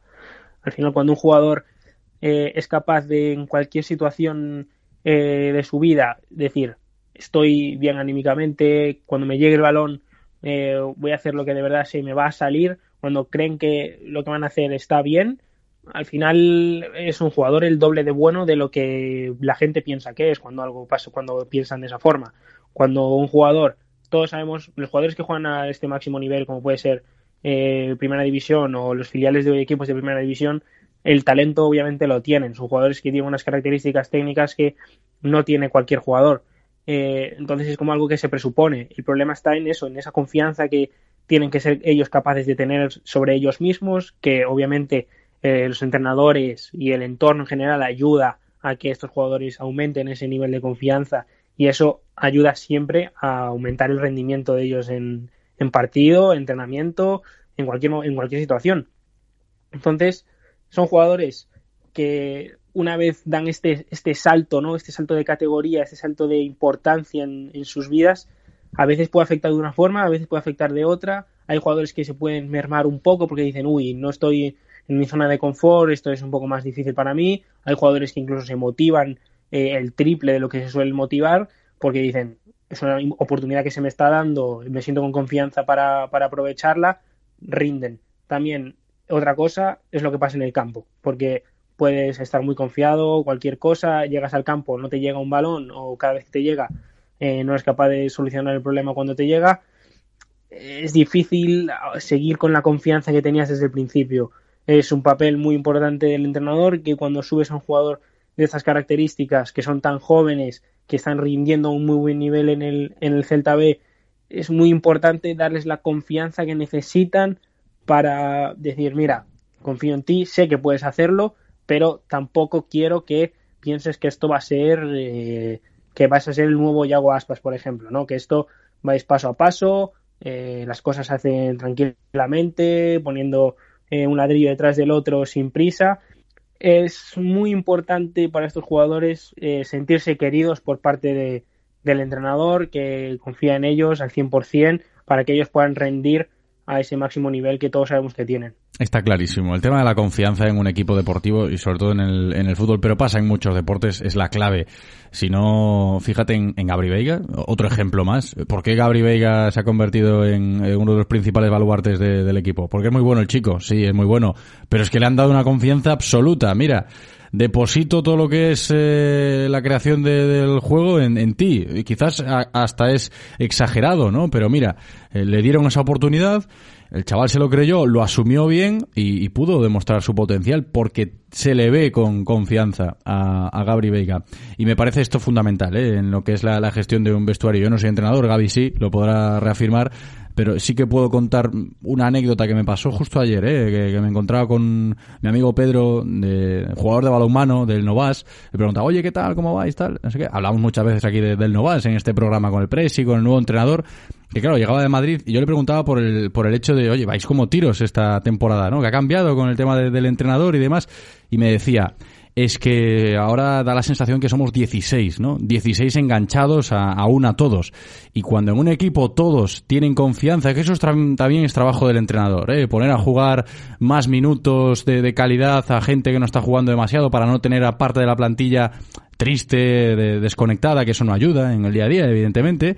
Y cuando consigues tener a mucha gente con confianza, los equipos suelen funcionar. Me vale perfectamente el ejemplo del Novas que os acabo de, comentar por esa conversación que, tuve ayer con, Pedro, jugador del Novas. En el Celta podría pasar lo mismo, ¿no? El, tema de confianza. Y hay jugadores que puede que a día de hoy no la tengan en, su máximo exponente. Sí, no, es, es fundamental, ¿no? Que un jugador eh, sienta la confianza de, su entrenador, pues multiplica las, las posibilidades de que lo haga bien, ¿no? Esto, esto funciona así. Yo en el caso de, los chicos jóvenes, lo, digo siempre, ¿no? Me, me escuchado decirlo un montón de veces, eh, que realmente lo complicado es que un chico con 18, 17, 19 años piense como uno de 30, que esto es lo que te exige la élite. Y es realmente lo, complicado, ¿no? el trabajar con él, el ayudarlo, eh, para que esa cabeza funcione. Eh, yo cuando hablaba de Gabri Veiga todos estos últimos años, eh, antes que sus condiciones físicas, antes que sus condiciones técnicas, destacaba su cabeza, ¿no? Yo creo que es, en el éxito de Gabri Veiga es fundamental, pues, el, el hecho de que, de que le funcione también la cabeza y que tenga tan buen entorno como tiene, ¿no? Yo con, con, el caso de Daker en su momento quizás eche un poco en falta que, no sé si es así, ¿eh? pero que quizás el club le, hubiera ayudado un poquito más, ¿no? Sé que estos últimos años ha cambiado, que lo que te decía, que hay mucho más trabajo de, de psicología, que los chicos ahora llegan muchísimo mejor preparados eh, que evidentemente la dimensión psicológica es tremendamente importante y yo creo que, que, nos hemos dado cuenta todos.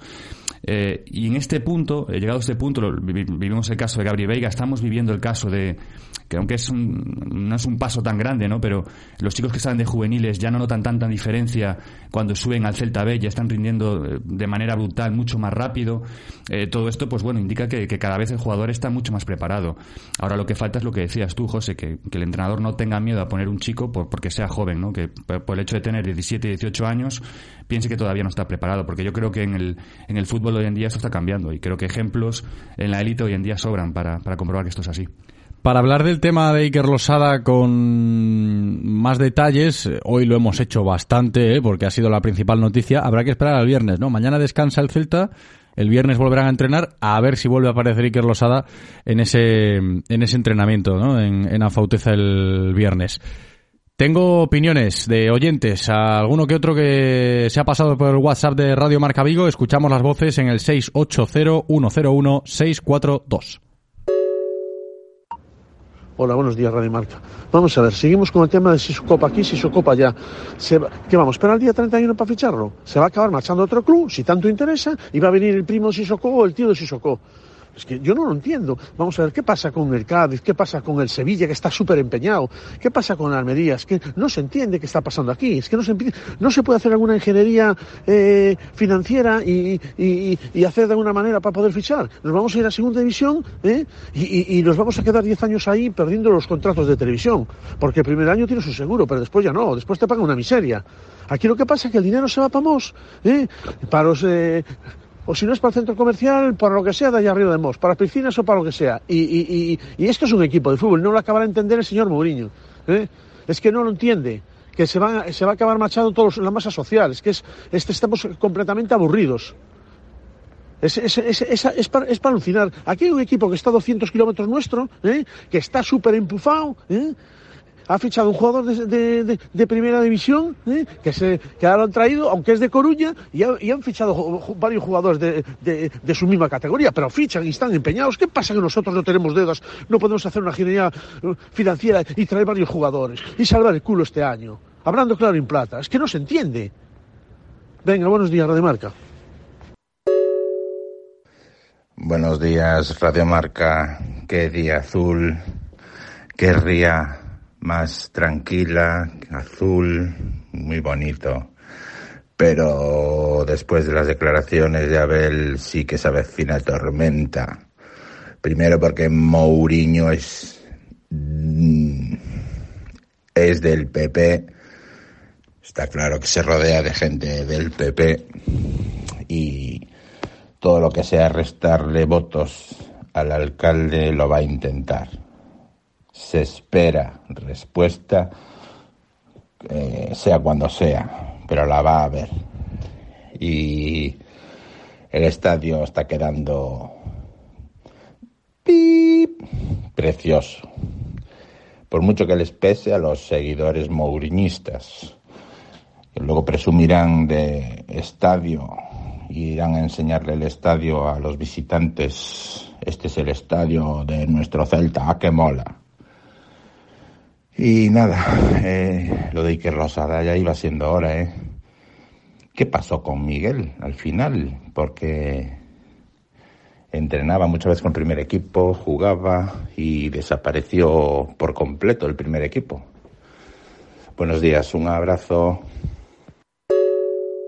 Vamos a ver el tema de Miguel Rodríguez que no lo lleva porque otros, a ver, puso la excusa esa, puso la excusa de que no lo lleva a Miguel Rodríguez porque hay otros jugadores ahí en banda derecha que Miguel Rodríguez tampoco juega en la misma posición que Solari. Los dos parten de derecha, pero son roles distintos.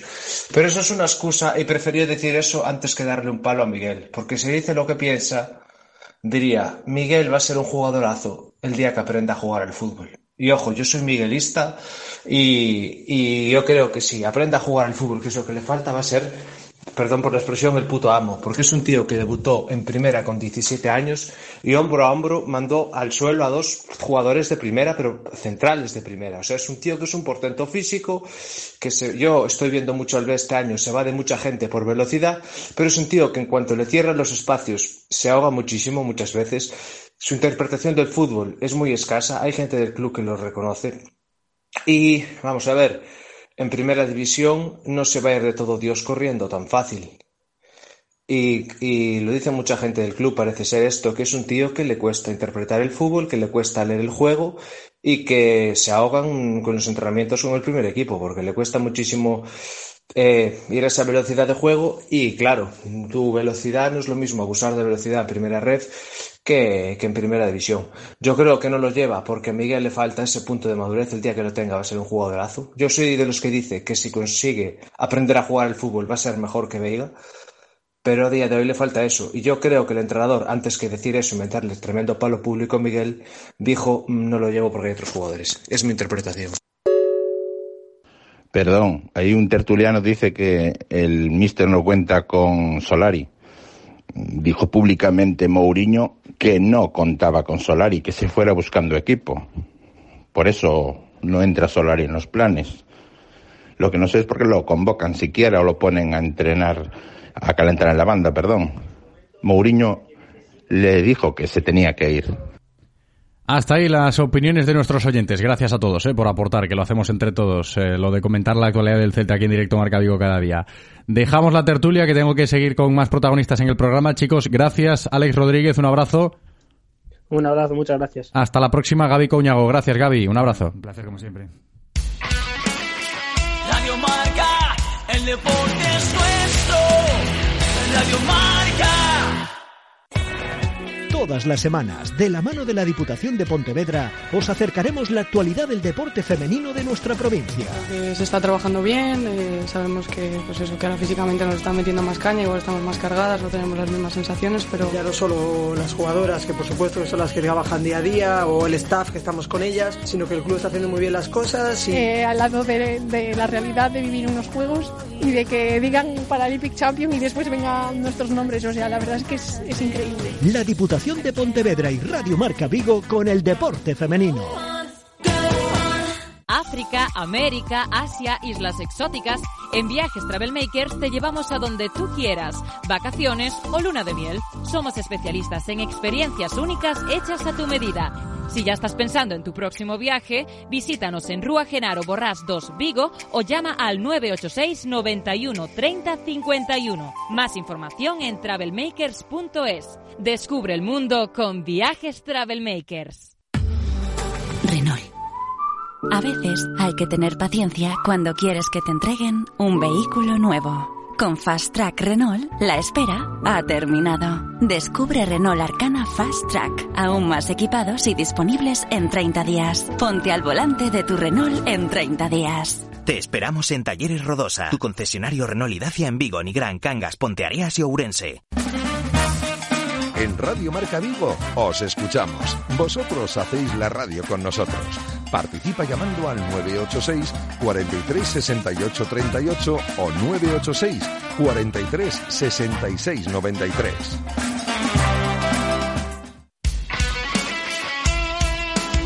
Radio Marca se emoción.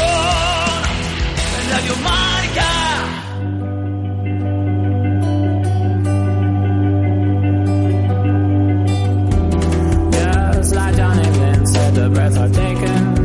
Directo Marca Vigo.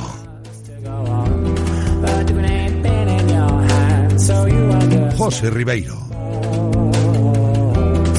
Las 2 y 17 minutos. Seguimos en directo Marca Vigo, miércoles 25 de enero. Y hablamos de balonmano ahora, ¿eh? que hoy juega España los cuartos de final del Mundial ante Noruega.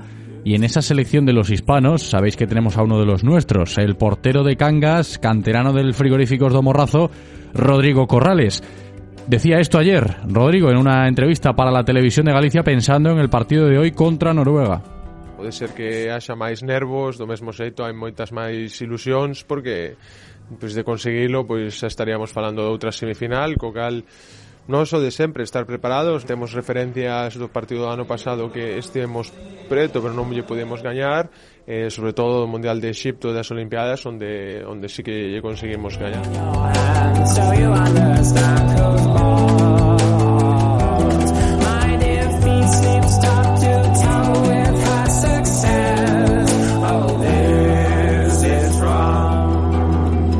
Toda la suerte del mundo ¿eh? a nuestra selección, sobre todo a Rodrigo, ¿eh? que es de los nuestros, en ese partido de hoy contra Noruega, cuartos de final de la Copa del Mundo. Sabéis que la vamos a escuchar aquí, ¿eh? la intervención de los hispanos, ese encuentro en Radio Marca, en marcador. De hecho, marcador empieza un poquito antes, hoy por la tarde, por el partido de España-Noruega de cuartos de final de balonmano.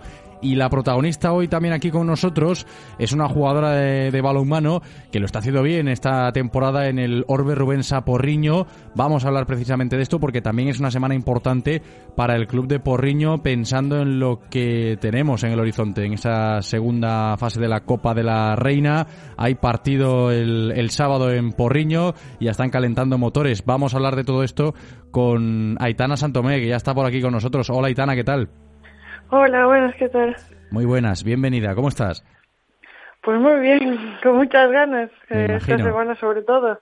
Sí, es una semana de estas de, de ilusión en, en todas las facetas del club, ¿no? En todos los rincones, supongo. Sí, sí, está, está todo el club pendiente de nosotras porque, bueno, eh, la Copa de la Reina es uno de nuestros objetivos principales eh, esta temporada, así que nada, tenemos todos muchas ganas de este fin de semana. Habrá que meterse en esa fase final, a ver quién acompaña a Vera Vera y a Málaga. Sí, sí, eh, es nuestro objetivo ya desde el principio. Tenemos esta fecha marcada con rojo, con todos los colores en el, en el calendario, porque sí que es muy importante para nosotras. Es el sábado contra el equipo de Elche y venimos de una derrota. Ahora te pregunto un poco por los ánimos a nivel deportivo, Aitana, ante Gijón, pero no sé hasta qué punto esa derrota puede empañar la gran temporada que estáis haciendo, porque está siendo un temporadón.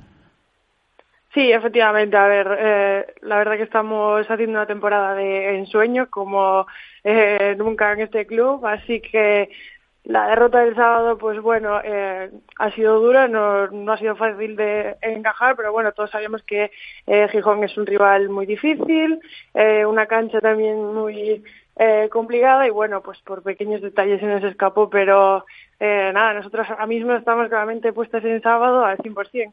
¿Tú qué dirías que, que ha cambiado ¿no? Eh, en la historia reciente del club con respecto a, años anteriores a lo que estamos viendo esta temporada? Con, con Isma Martínez también al frente, son muchos años ya de Isma dirigiendo al equipo, pero estamos viendo al mejor porriño de, de la historia, si me apuras, ¿no? en Liga Guerreras Iberdrola, Aitana.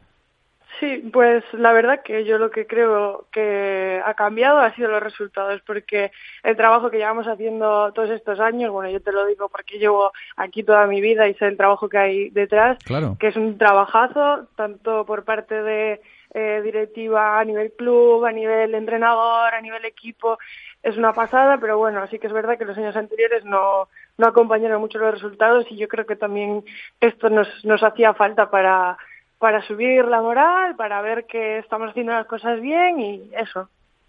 Sí, a ver, se respira, se respira felicidad y yo creo que eso también ayuda, que cuando las cosas salen bien es como que la inercia la lleváis, o al menos desde fuera se ve que ese Orbe Rubén Saporriño esta temporada funciona casi por, por inercia, que llegan los resultados, el trabajo también es bueno y entonces es todo mucho más sencillo. Ahora habrá que, como decíamos antes, retomando el contexto copero, ponerle la guinda el sábado ante el Elche para meternos en la fase final de la Copa de la Reina y darle continuidad a este buen curso. ¿Hay presión por, por el partido o lo de la presión no, no aparece? Es solo ilusión que decíamos al principio, Bueno, Aitana. Yo creo que tenemos que seguir haciendo lo que llevamos haciendo toda la temporada, seguir a lo nuestro, seguir con la buena dinámica que llegamos y nada, jugar sobre todo disfrutando mucho del partido, que es lo que yo creo que nos va a hacer eh, ganarlo. Pues espero que sí, ¿eh? aquí lo contaremos. Aitana Santomé, gracias por atendernos. Un abrazo. A vosotros, muchas gracias. Radio el deporte es nuestro. Radio Marca.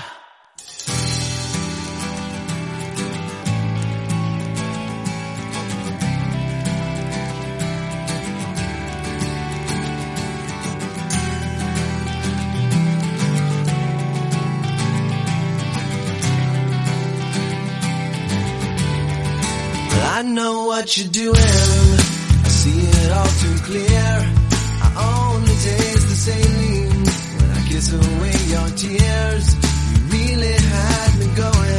Más asuntos que abordamos en el día de hoy aquí en Directo Marca Vigo. Busco más protagonistas de nuestro deporte. Apuntábamos esto en la introducción y, y vamos ya con el tema del taekwondo, ¿eh? porque el otro día tuvimos los campeonatos gallegos de taekwondo en Monforte y nuestros clubes han cosechado buenos resultados. ¿eh? Vamos a ir analizándolo ahora con los protagonistas. Por un lado el Tao Vigués, que brilló en técnica, y por el otro el GB de Moaña, que hizo lo propio en el, en el freestyle, ¿eh? en esta disciplina. Empiezo por la gente del Tao. Está ya con nosotros Samuel Meilán. Hola Samu, ¿qué tal?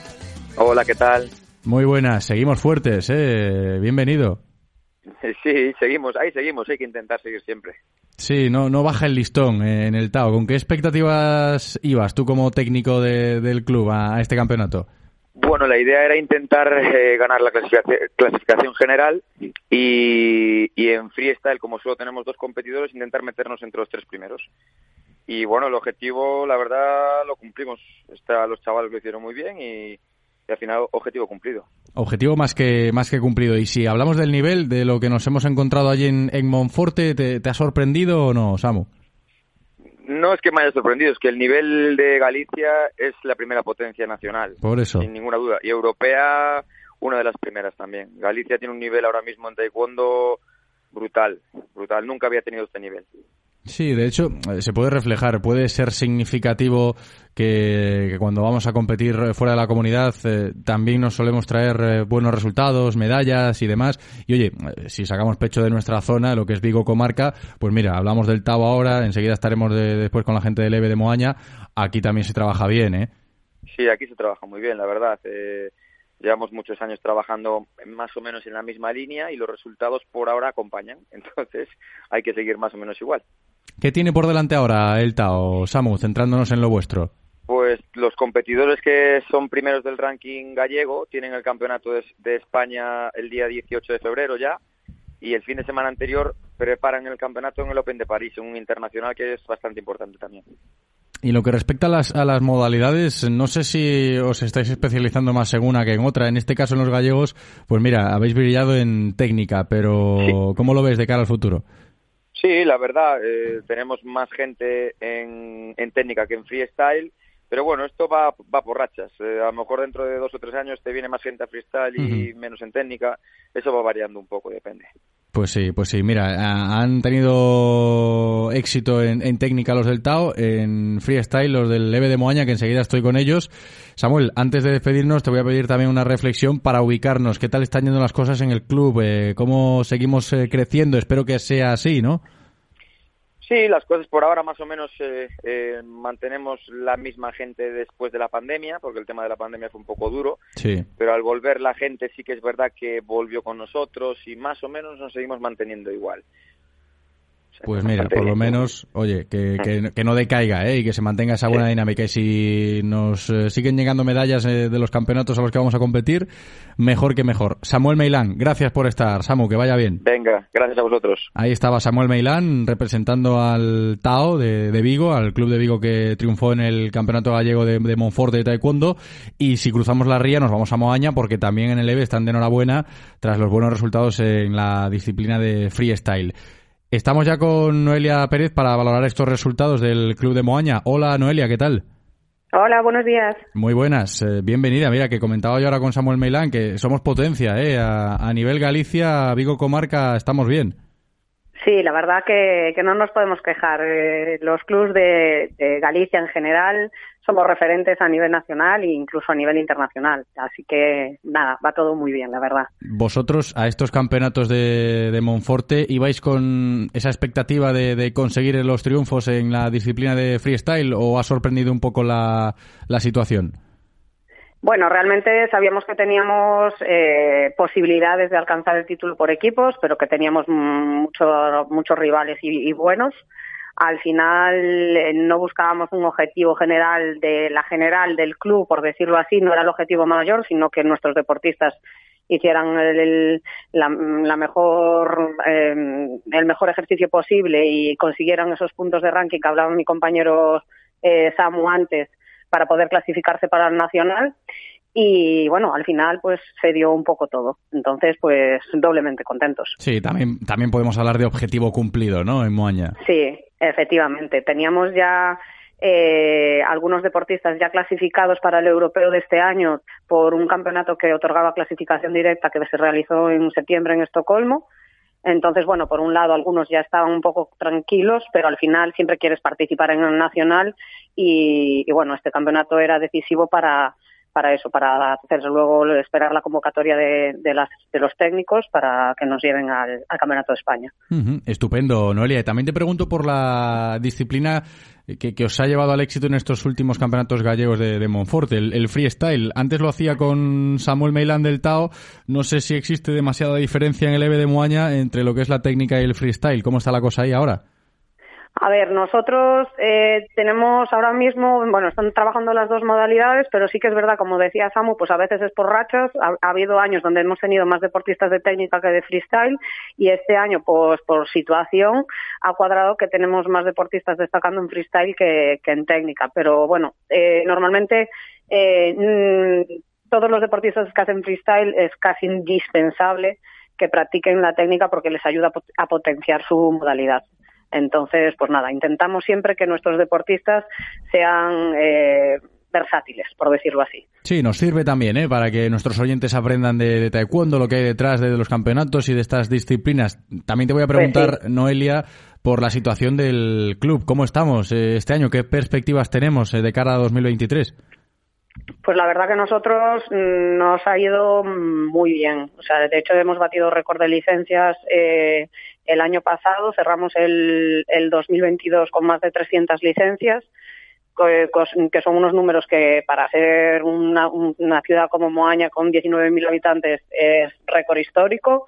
Y bueno, esperamos pues eh, aumentar si se puede, por lo menos mantener. La gente parece que está respondiendo muy bien, cada vez hay más niños que se inician a edades tempranas, ya con tres añitos y tal, y la verdad que estamos encantados y que todo funciona muy bien, estamos muy contentos, la verdad. Me alegro mucho, ¿eh? gozando de buena salud. Si hablamos de taekwondo aquí en la comarca Vigues, en este caso con Noelia Pérez de Leve de Moaña. Noelia, que vaya bien, gracias por atendernos, un abrazo. Muchas gracias a vosotros, un abrazo.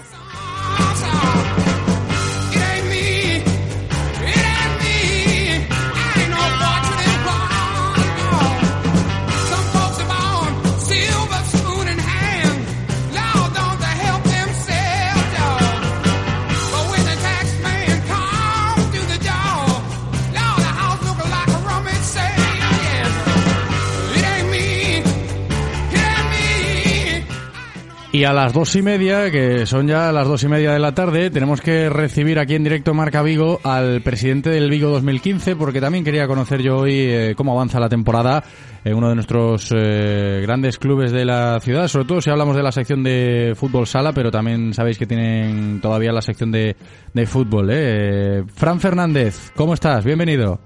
Hola, ¿qué tal? Muy buenas tardes. Muy buenas. Eh, bienvenido, Frank. Que recuerdo que la última vez que hablábamos era antes de las Navidades, en aquella fiesta que habíais preparado en, en Traviesas, luego vi las fotos y demás.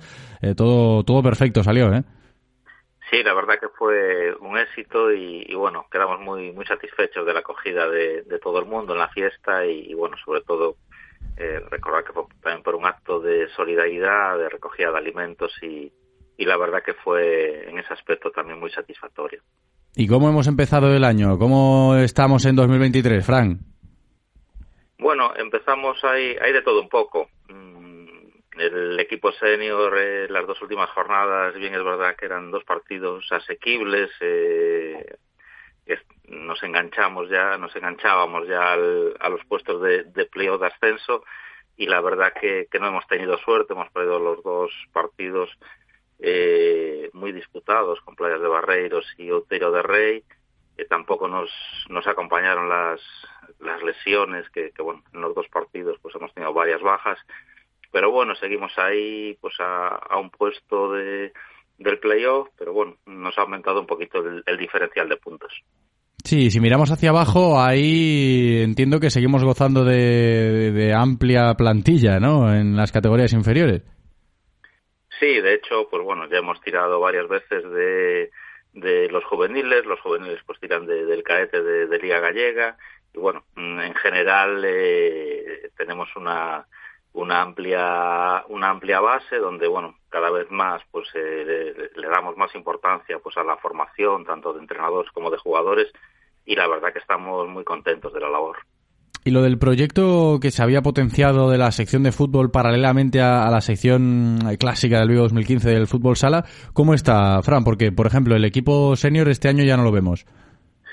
Sí, eh, hemos dado un giro este año, pues hemos apostado 100% por la base, tenemos eh, de cadetes para abajo todas las categorías, tenemos una, una escuela de, de, fútbol 8 y la verdad que está siendo un auténtico éxito a nivel de, de plazas. Tenemos prácticamente todos los equipos eh, llenos y, y, sin lugar a dudas ha sido un, un gran acierto el, el volver otra vez pues a, a fortalecer los cimientos de, de, la base en la sección de fútbol y, nos está dando sus frutos y bueno un poco la idea para el año pues ya con los cadetes que suben pues es montar un juvenil eh, y así eh, creciendo como, como en su día hicimos con el fútbol sala. Sí, no, que os ha ido bien con lo del fútbol sala, que os habéis hecho ahí un, un hueco importante en lo que es el futsal en, en Vigo, Fran.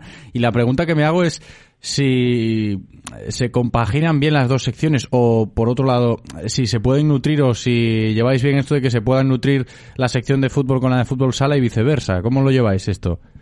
la verdad que en sus inicios eh, sí que digamos que compartíamos, ¿no? Hoy en día prácticamente son dos secciones totalmente independientes. Bien es verdad que algún jugador pues eh, duplica ficha, pero pero bueno, el 95%, por no decir un 98, 99 eh, son autóctonos, digamos que que cada cada sección se nutre de sus propios jugadores.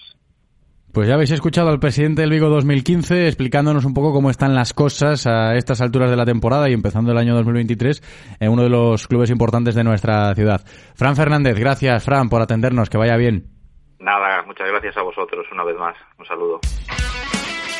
Radio Marca, el deporte es nuestro. Radio Marca.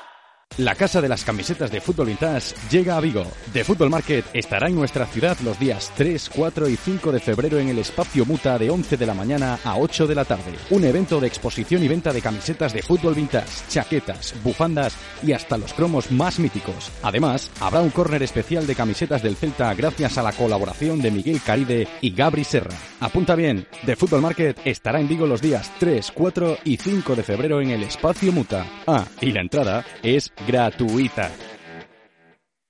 Cuando un amigo te presta la caravana es un amigo para toda la vida. Fonso se la ha prestado a Javi para que vaya con su chica. Menudas vacaciones. Y es que cada uno vive la libertad a su manera. Tu enganche de remolque en Portavales. Y vive la libertad. Portavales, en Corucho, Vigo. Y si no, háblanos al WhatsApp. 619-702998. Engánchate a Portavales. Ahí está, se lleva el punto espectacular Carlos Alcaraz. Como espectacular es el nuevo BMW X1. Ven a descubrirlo a Celta Motor, tu concesionario oficial BMW en Vigo, Caldas, Pontevedra y Lalín. Soy Carlos Alcaraz y BMW me acompaña en todos mis viajes. Descubre tu BMW en tu concesionario. Disfruta de todos los contenidos de Radio Marca Vigo a través de nuestra app Radio Marca Vigo para iOS y Android, en nuestra página web www.radiomarcavigo.com y ahora también desde nuestro podcast en Spotify. Escucha donde y cuando quieras Radio Marca Vigo, la radio del deporte vigués 98.3 FM. Radio Marca se emociona. Radio Marca. Es tiempo en Radio Marca Vigo para los locos del running con Carlos Adán.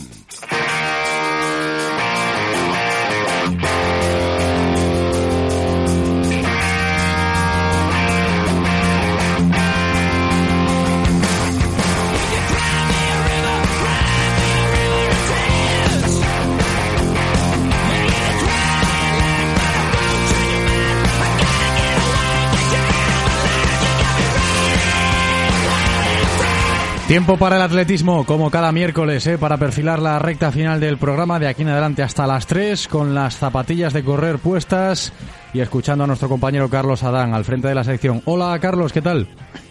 Hola, aquí todo bien, como siempre. Buenas tardes a todos. ¿Y a Muy ti? buenas, a mí también, claro que sí. ¿eh? Buenas tardes también para ti, Carlos. Mira, que siempre hablamos del tiempo últimamente. Hoy hace buen día para salir a correr, ¿eh? Frío. Pero bueno, oye, te pones unas mallas y ya está. Mejor que la lluvia, sí, ¿no? eh, hoy, hoy, no fui a- hoy, no, hoy no- no entrené, pero ayer sí, ayer fui a entrenar, sí, fui a las 10 de la mañana por la senda verde y sí, una malla larga, jersey largo de cuello, de que cubría el cuello y bueno, eh, se pudo entrenar, pero hay que reconocer que, que ese frío no estábamos acostumbrados. Ya nos olvidábamos, de, de- hacía tiempo que no teníamos tanto frío aquí en Hay nuestra tierra. hay que bueno, calentar bien. Sí, sí, sí, eh, pues una vez que empiezas después ya entras en calor y, y llega, acabas el entrenamiento y bueno, y contento de, de haber eh, hecho algo de deporte, que siempre que vas, vas a hacer deporte, sea el que sea, la cantidad que sea, siempre uno sale rejuvenecido y renovado. Eso es verdad, ¿eh? luego te sientes muy bien. El otro día te escuché el miércoles hablar de la senda verde que ibas a correr por ahí, el domingo fui yo, a ver qué tal, ¿eh? el terreno. Me gustó, me gustó la ruta, me gustó, me gustó la, la ruta, el paseo para, para correr, que yo era muy de Castrelos, pero ahora ya me la apunto también para próximos entrenos. Cuando salga a correr por ahí, mira, voy a ir variando. Yo te hago caso para que veas que te escucho, ¿eh, Carlos? Sí, no, ya te digo, para la gente que vive cerca de, de, de la travesía de Vigo y, o de Chapela, pues viene bien, porque ahora que estamos con esto de que usar el coche lo menos posible, el transporte urbano, pues mira, evitar el coche, en mi caso, para ir a Castrelos, y tenemos ahí una senda verde que aparte eh, hay que reconocer que el, el Concello pues marcó cada, casi cada 100 metros una plaquita en la mano izquierda de- del paseo para la gente que quiera, en este caso, hacer, hacer atletismo, hacer, hacer deporte, ver los kilómetros que llevan. Y, y está muy bien, entonces hay que, hay que agradecer que tengamos un sitio más para poder practicar deporte, pero bueno, el domingo fui a las 12 de la mañana y eso era un sinfín de gente paseando, Sí. pero todo muy respetado, ¿eh? paseando con perros, paseando solos, en bici por el, por el carril bici, pero todos respetándonos. Y realmente es una zona muy, muy bonita que, que ahora tiene la ciudad de Vigo y que a- am- animo a la gente a que la vaya a conocer, bien paseando o bien haciendo deporte. Es que se presta, ¿no? La zona se presta a eso. Y si hablamos de los protagonistas de la sección de hoy, había que retomar la conexión que se nos escapó la, la semana pasada con Esther Navarrete y luego con un campeón gallego de cross. Efectivamente, yo creo que este Navarrete el otro día lo hizo a, a propósito.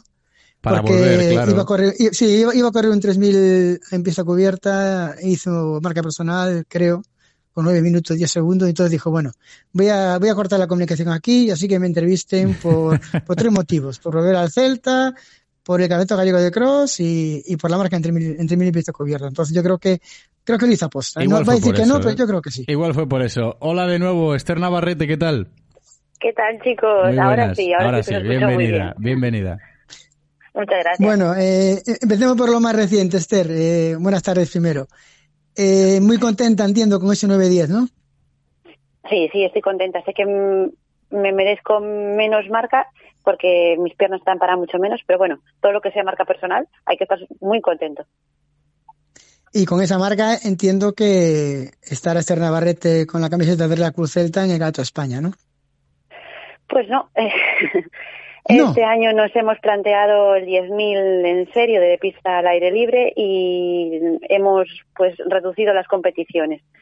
Así que mm, no nos lo planteamos en ningún momento porque la verdad que además es en Madrid, que es una zona de un poco de altitud y bueno, preferimos entrenar bien para el, para el campeonato de 10.000 que sea a finales de marzo, este año se adelanta un poco y, y dejar un poquito de lado otras cosas.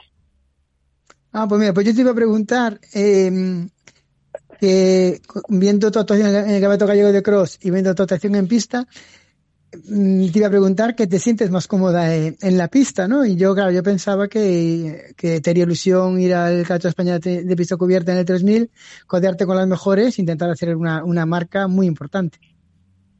Eh, sí, a ver, eh, tienes toda la razón. Eh, ahora mismo me, me veo muy, muy cómoda en la pista, me veo muy segura y, y sobre todo que, que corro, que es lo que me gusta a mí, eh, pisar bien y, y correr a ritmos altos. Pero bueno, eh, sí que sí que es cierto que el cross me da mucho mucho fondo y, y aunque no lo esté preparando en sí, me, me sirve como base para el 10.000. Bueno, entonces irás al de España de campo otra vez, entiendo, ¿no? Eh, sí, porque el entrenador es el que manda y aquí tenemos que hacer caso al entrenador. Entonces, el que iremos allá ¿Y a sufrir, a mojarnos y a, y a chapotear en el barro. ¿Dónde es este año el Campeonato de España de Cross? Eh, Ortuella, Vizcaya. Ah, bueno, y eh, eh, esperemos que no. ¿Tú qué prefieres, barro, seco? ¿Sabes No, el no, perfil del te recorrido, de si es llano? A mí, don- eh, perdón, ¿Sabes si sabes el perfil del recorrido? Si es llano, con cuestas. No tiene alguna, tiene una cuesta eh, bastante, bastante larga y bastante pronunciada.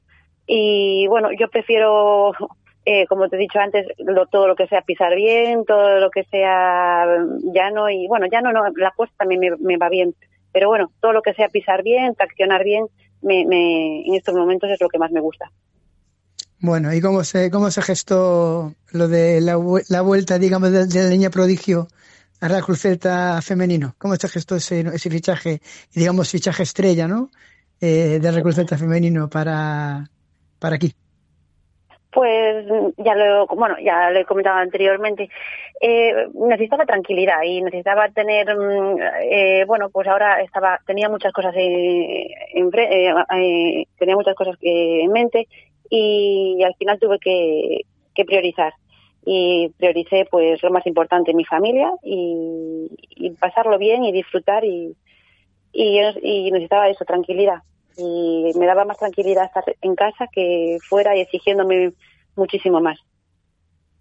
Muy bien. Y, cómo, y hablando del Campeonato Gallego de Cross, eh, que fue en Cinzo de Limia, en un hipódromo, eh, ¿cómo, ¿cómo transcurrió ese, ese campeonato? ¿Cómo se planteó la carrera?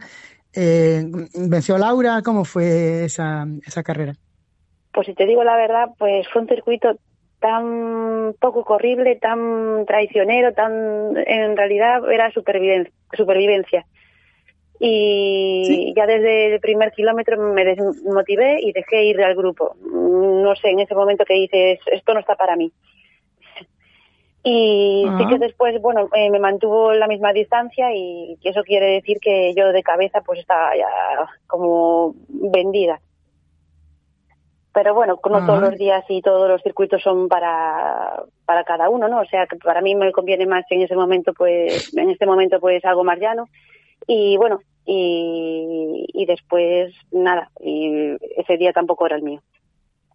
No, pues yo pensé, como era, pues, como, como vi que se celebra un, un hipódromo, pues yo pensé realmente que, que era una pista, que era, que era llano y, No, no, no. y así que era Sí, el, entorno muy irregular, ¿no? donde, por donde teníamos que, por donde tenían que correr los por donde corren los caballos, que es alrededor, eso era una maravilla, que era, eran 200 metros que nos metían en circuito y por ahí era donde yo, yo cogía a la gente.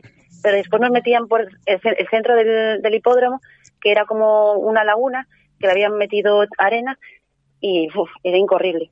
Mm, o sea, el barro te llegaba por las rodillas, querías avanzar y no podías, de pecho ibas muy bien, pero de piernas ya no, no ibas más.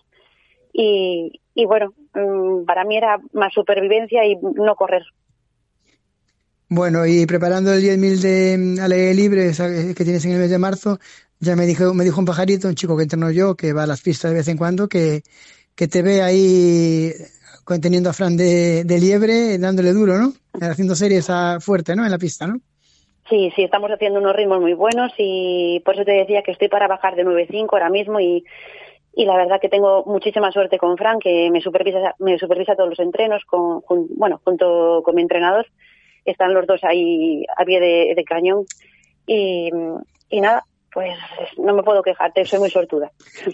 Sí, porque yo creo que es una ventaja eh, añadida, me refiero, ¿no? Que para que una mujer, ¿no? Para unos ritmos tan fuertes como haces tú, pues tener la, gran suerte de, de tener a una persona del sexo, bueno, un hombre, que aparte es tu marido, que te puede ayudar, que tú te pones detrás y te marca el ritmo y eso a nivel mental es mucho, mucho más fácil, ¿no? Solo tienes que limitarte a seguirle, sufrir, evidentemente, pero que te marquen el ritmo es una, es una gran, una bendición, ¿no?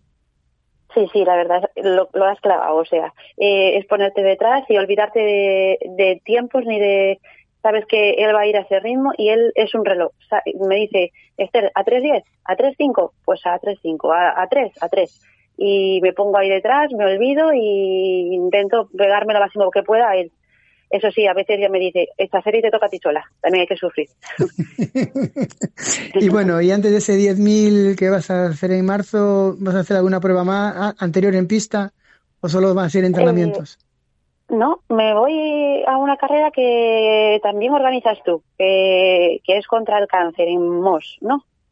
Voy a ir a Sí, esa en carrera, voy a intentar ahí unos 10 kilómetros a ver qué, qué tal pod- podemos correr. Que me han dicho que también es llanito, ¿o no? Sí, el llanito, eh, bueno, tiene un poquito, tiene la, la llegada es en, es en cuesta, que son ciento y pico metros, y después sí, pero la mayoría de 10 kilómetros, 9 kilómetros, 400, 500 es, es, es llano. Está muy, está muy bien, está Bueno, muy bien. pues a- Pero me a refería, en, pista no vas, a, no vas a, en pista no vas a competir nada. En pista no hay mucho más por competir, entonces, bueno, eh, prefiero eso, meter kilómetros y entrenar bien, y si es alguna carrera de ruta, como es lo que más ahora priorizo. Vale, una curiosidad que tengo, eh, en los entrenamientos que haces en pista, eh, ¿haces todo con zapatilla de clavos? ¿Haces con zapatilla de carretera y la última serie pones clavos? ¿Cómo funciona eso por el tema de las articulaciones, sobre todo de los tendones? Sí, pues yo me limito a la última serie poner clavos o las dos últimas, mm, porque sé que sufro mucho de gemelos y bueno, son muy agresivas. Y me- a mí me, conviene más, eh, pues ser más prudente y, y, llegar a todos los entrenos. Muy bien, bueno, eh, vino entrevista en la voz de Galicia, Toca Fernández, que está ayudando al, a la sección del Celta de atletismo, y titular ponía, el Celta femenino tiene equipo para ascender.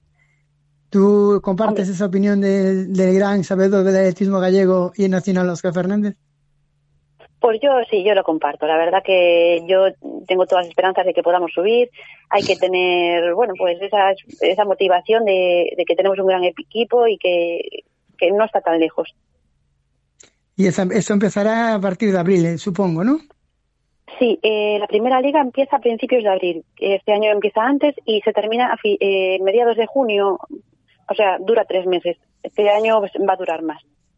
Son tres Y jornadas. supongo que tú y- harás, su- supongo que tú harás el 3000, ¿no? Entiendo, ¿no? Sí, en principio sí. O a veces no sé si me pedirán doblar el 1500 y el 3000, pues tendré que dar el callo ahí. Muy bien, como siempre, como siempre das el callo. Pues nada, agradecerte que vayas a correr la, a Amos, no lo sabía, muchísimas gracias. Y, y bueno, Bueno, que sigas corriendo y que, y que ojalá que en el 10.000 en pista, que es donde realmente las marcas en pista mm, mm, hacen la valía de, de un atleta, esos nueve días que hiciste en, en pista cubierta demuestras que, demuestran que vas en el buen camino y esperemos que consigas la marca que, que siempre estás buscando en el 10.000 y que por causas que a veces no sale, ¿no? El 10.000 es una prueba muy larga y siempre que se haga un 10.000 perfecto siempre muy complicado, pero bueno, a entrenar duro y estaremos pendientes de ti y después de ese 10.000 te llamaremos y esperemos que con grandísimas noticias. Claro que sí. Un abrazo, Esther. Muchísimas gracias. Un abrazo muy grande. Cuídate mucho. bien, Un besito grande. Chao, nos Gracias. vemos. Ahí estaba Esther Navarrete, ¿eh? interesante todo lo que le ha contado a Carlos Adam. Mira, la vas a tener en Moss en la carrera, ¿eh, Carlos? Sí, en la carrera, sí, mira, no lo sabía y ¿no? es, es de agradecer que un atleta de su nivel, pues yo creo que viene, va a correr a Moss por lo que ha dicho, porque le interesa, pero yo creo que también va a ser una causa benéfica en la lucha contra el cáncer y Esther es una mujer muy solidaria, yo creo que también, también ayuda a eso. Y desde aquí agradecérselo en el nombre de la alcaldesa de, de pues darle las gracias por, por tener en esta carrera a la gran Esther, Esther que, que espero que quede contento del recorrido y, y que disfrute y que, y que refleje en esa marca sus buenos entrenamientos de cara a su gran objetivo, que es ese 10.000 en pista, y a ver si hace esa gran marca que ya lo hizo en, en, en asfalto. Y, hombre, con haciendo 9.10, dice que vale 9.5, pues oye, de aquí a finales de marzo, si las lesiones le respetan, los entrenamientos van bien, esperemos que haga una gran marca y, y tengamos Esther Navarrete para, para mucho tiempo, ¿no? Como siempre, ¿no? Esperemos que sí. Y querías hablar hoy también para ponerle la guinda a la sección con Esteban Iglesias, ¿no, Carlos? Sí, Esteban Iglesias, que bueno, ya estuvo el año pasado con nosotros aquí hablando de, por sus actuaciones que había, que había hecho. Y bueno, eh, cuando quedó campeón gallego, tanto él como Laura les mandé un WhatsApp felicitando a ambos.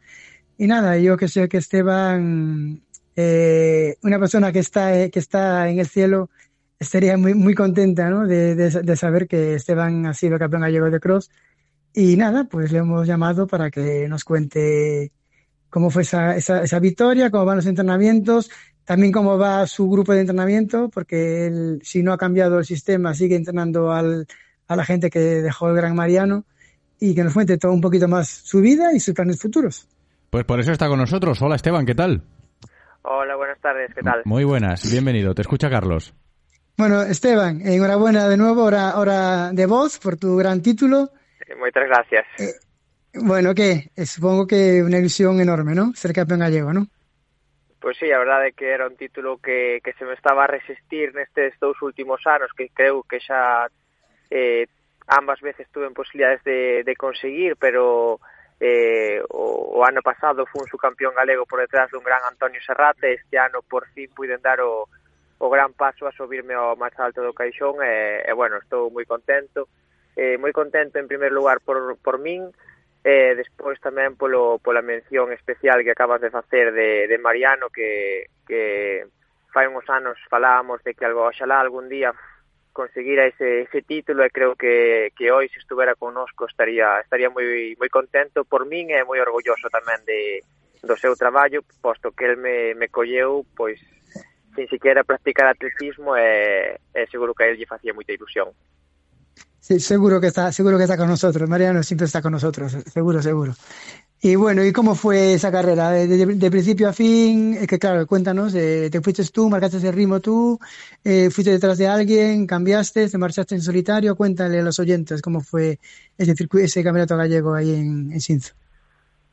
Bueno, pois a miña a miña estrategia eh, estaba moi clara desta vez. eh, hai veces que, que bueno, que tes así a estrategia clara, esta era unha delas, eu sabía que, que tiña que endurecer a, a prova, que, que canto máis alto fora o ritmo, máis eh, ventaxa tería eu, entonces eh, nada, o, xa no primeiro kilómetro marchei meu en solitario con, bueno, en solitario non, marchámonos dous atletas, eu máis o, o meu compañeiro rival ese día era o 12, e, e xusto ao paso do kilómetro, eran 9 kilómetros a carreira, e ao paso do kilómetro 5 el decidiu abandonar, eh, retirouse entonces me quedei eu solo en cabeza e, e desde aquela foi unha carreira en solitario, hasta daquelas foi un pulso un man a man entre os dous e, e o grupo de, do resto dos rivais e que lle sacábamos como 15, 20 segundos xa polo paso do kilómetro 3 eh, co cal, cando todo parecía que iba a ser un man a man entre os dous, el decidiu retirarse, entonces, bueno,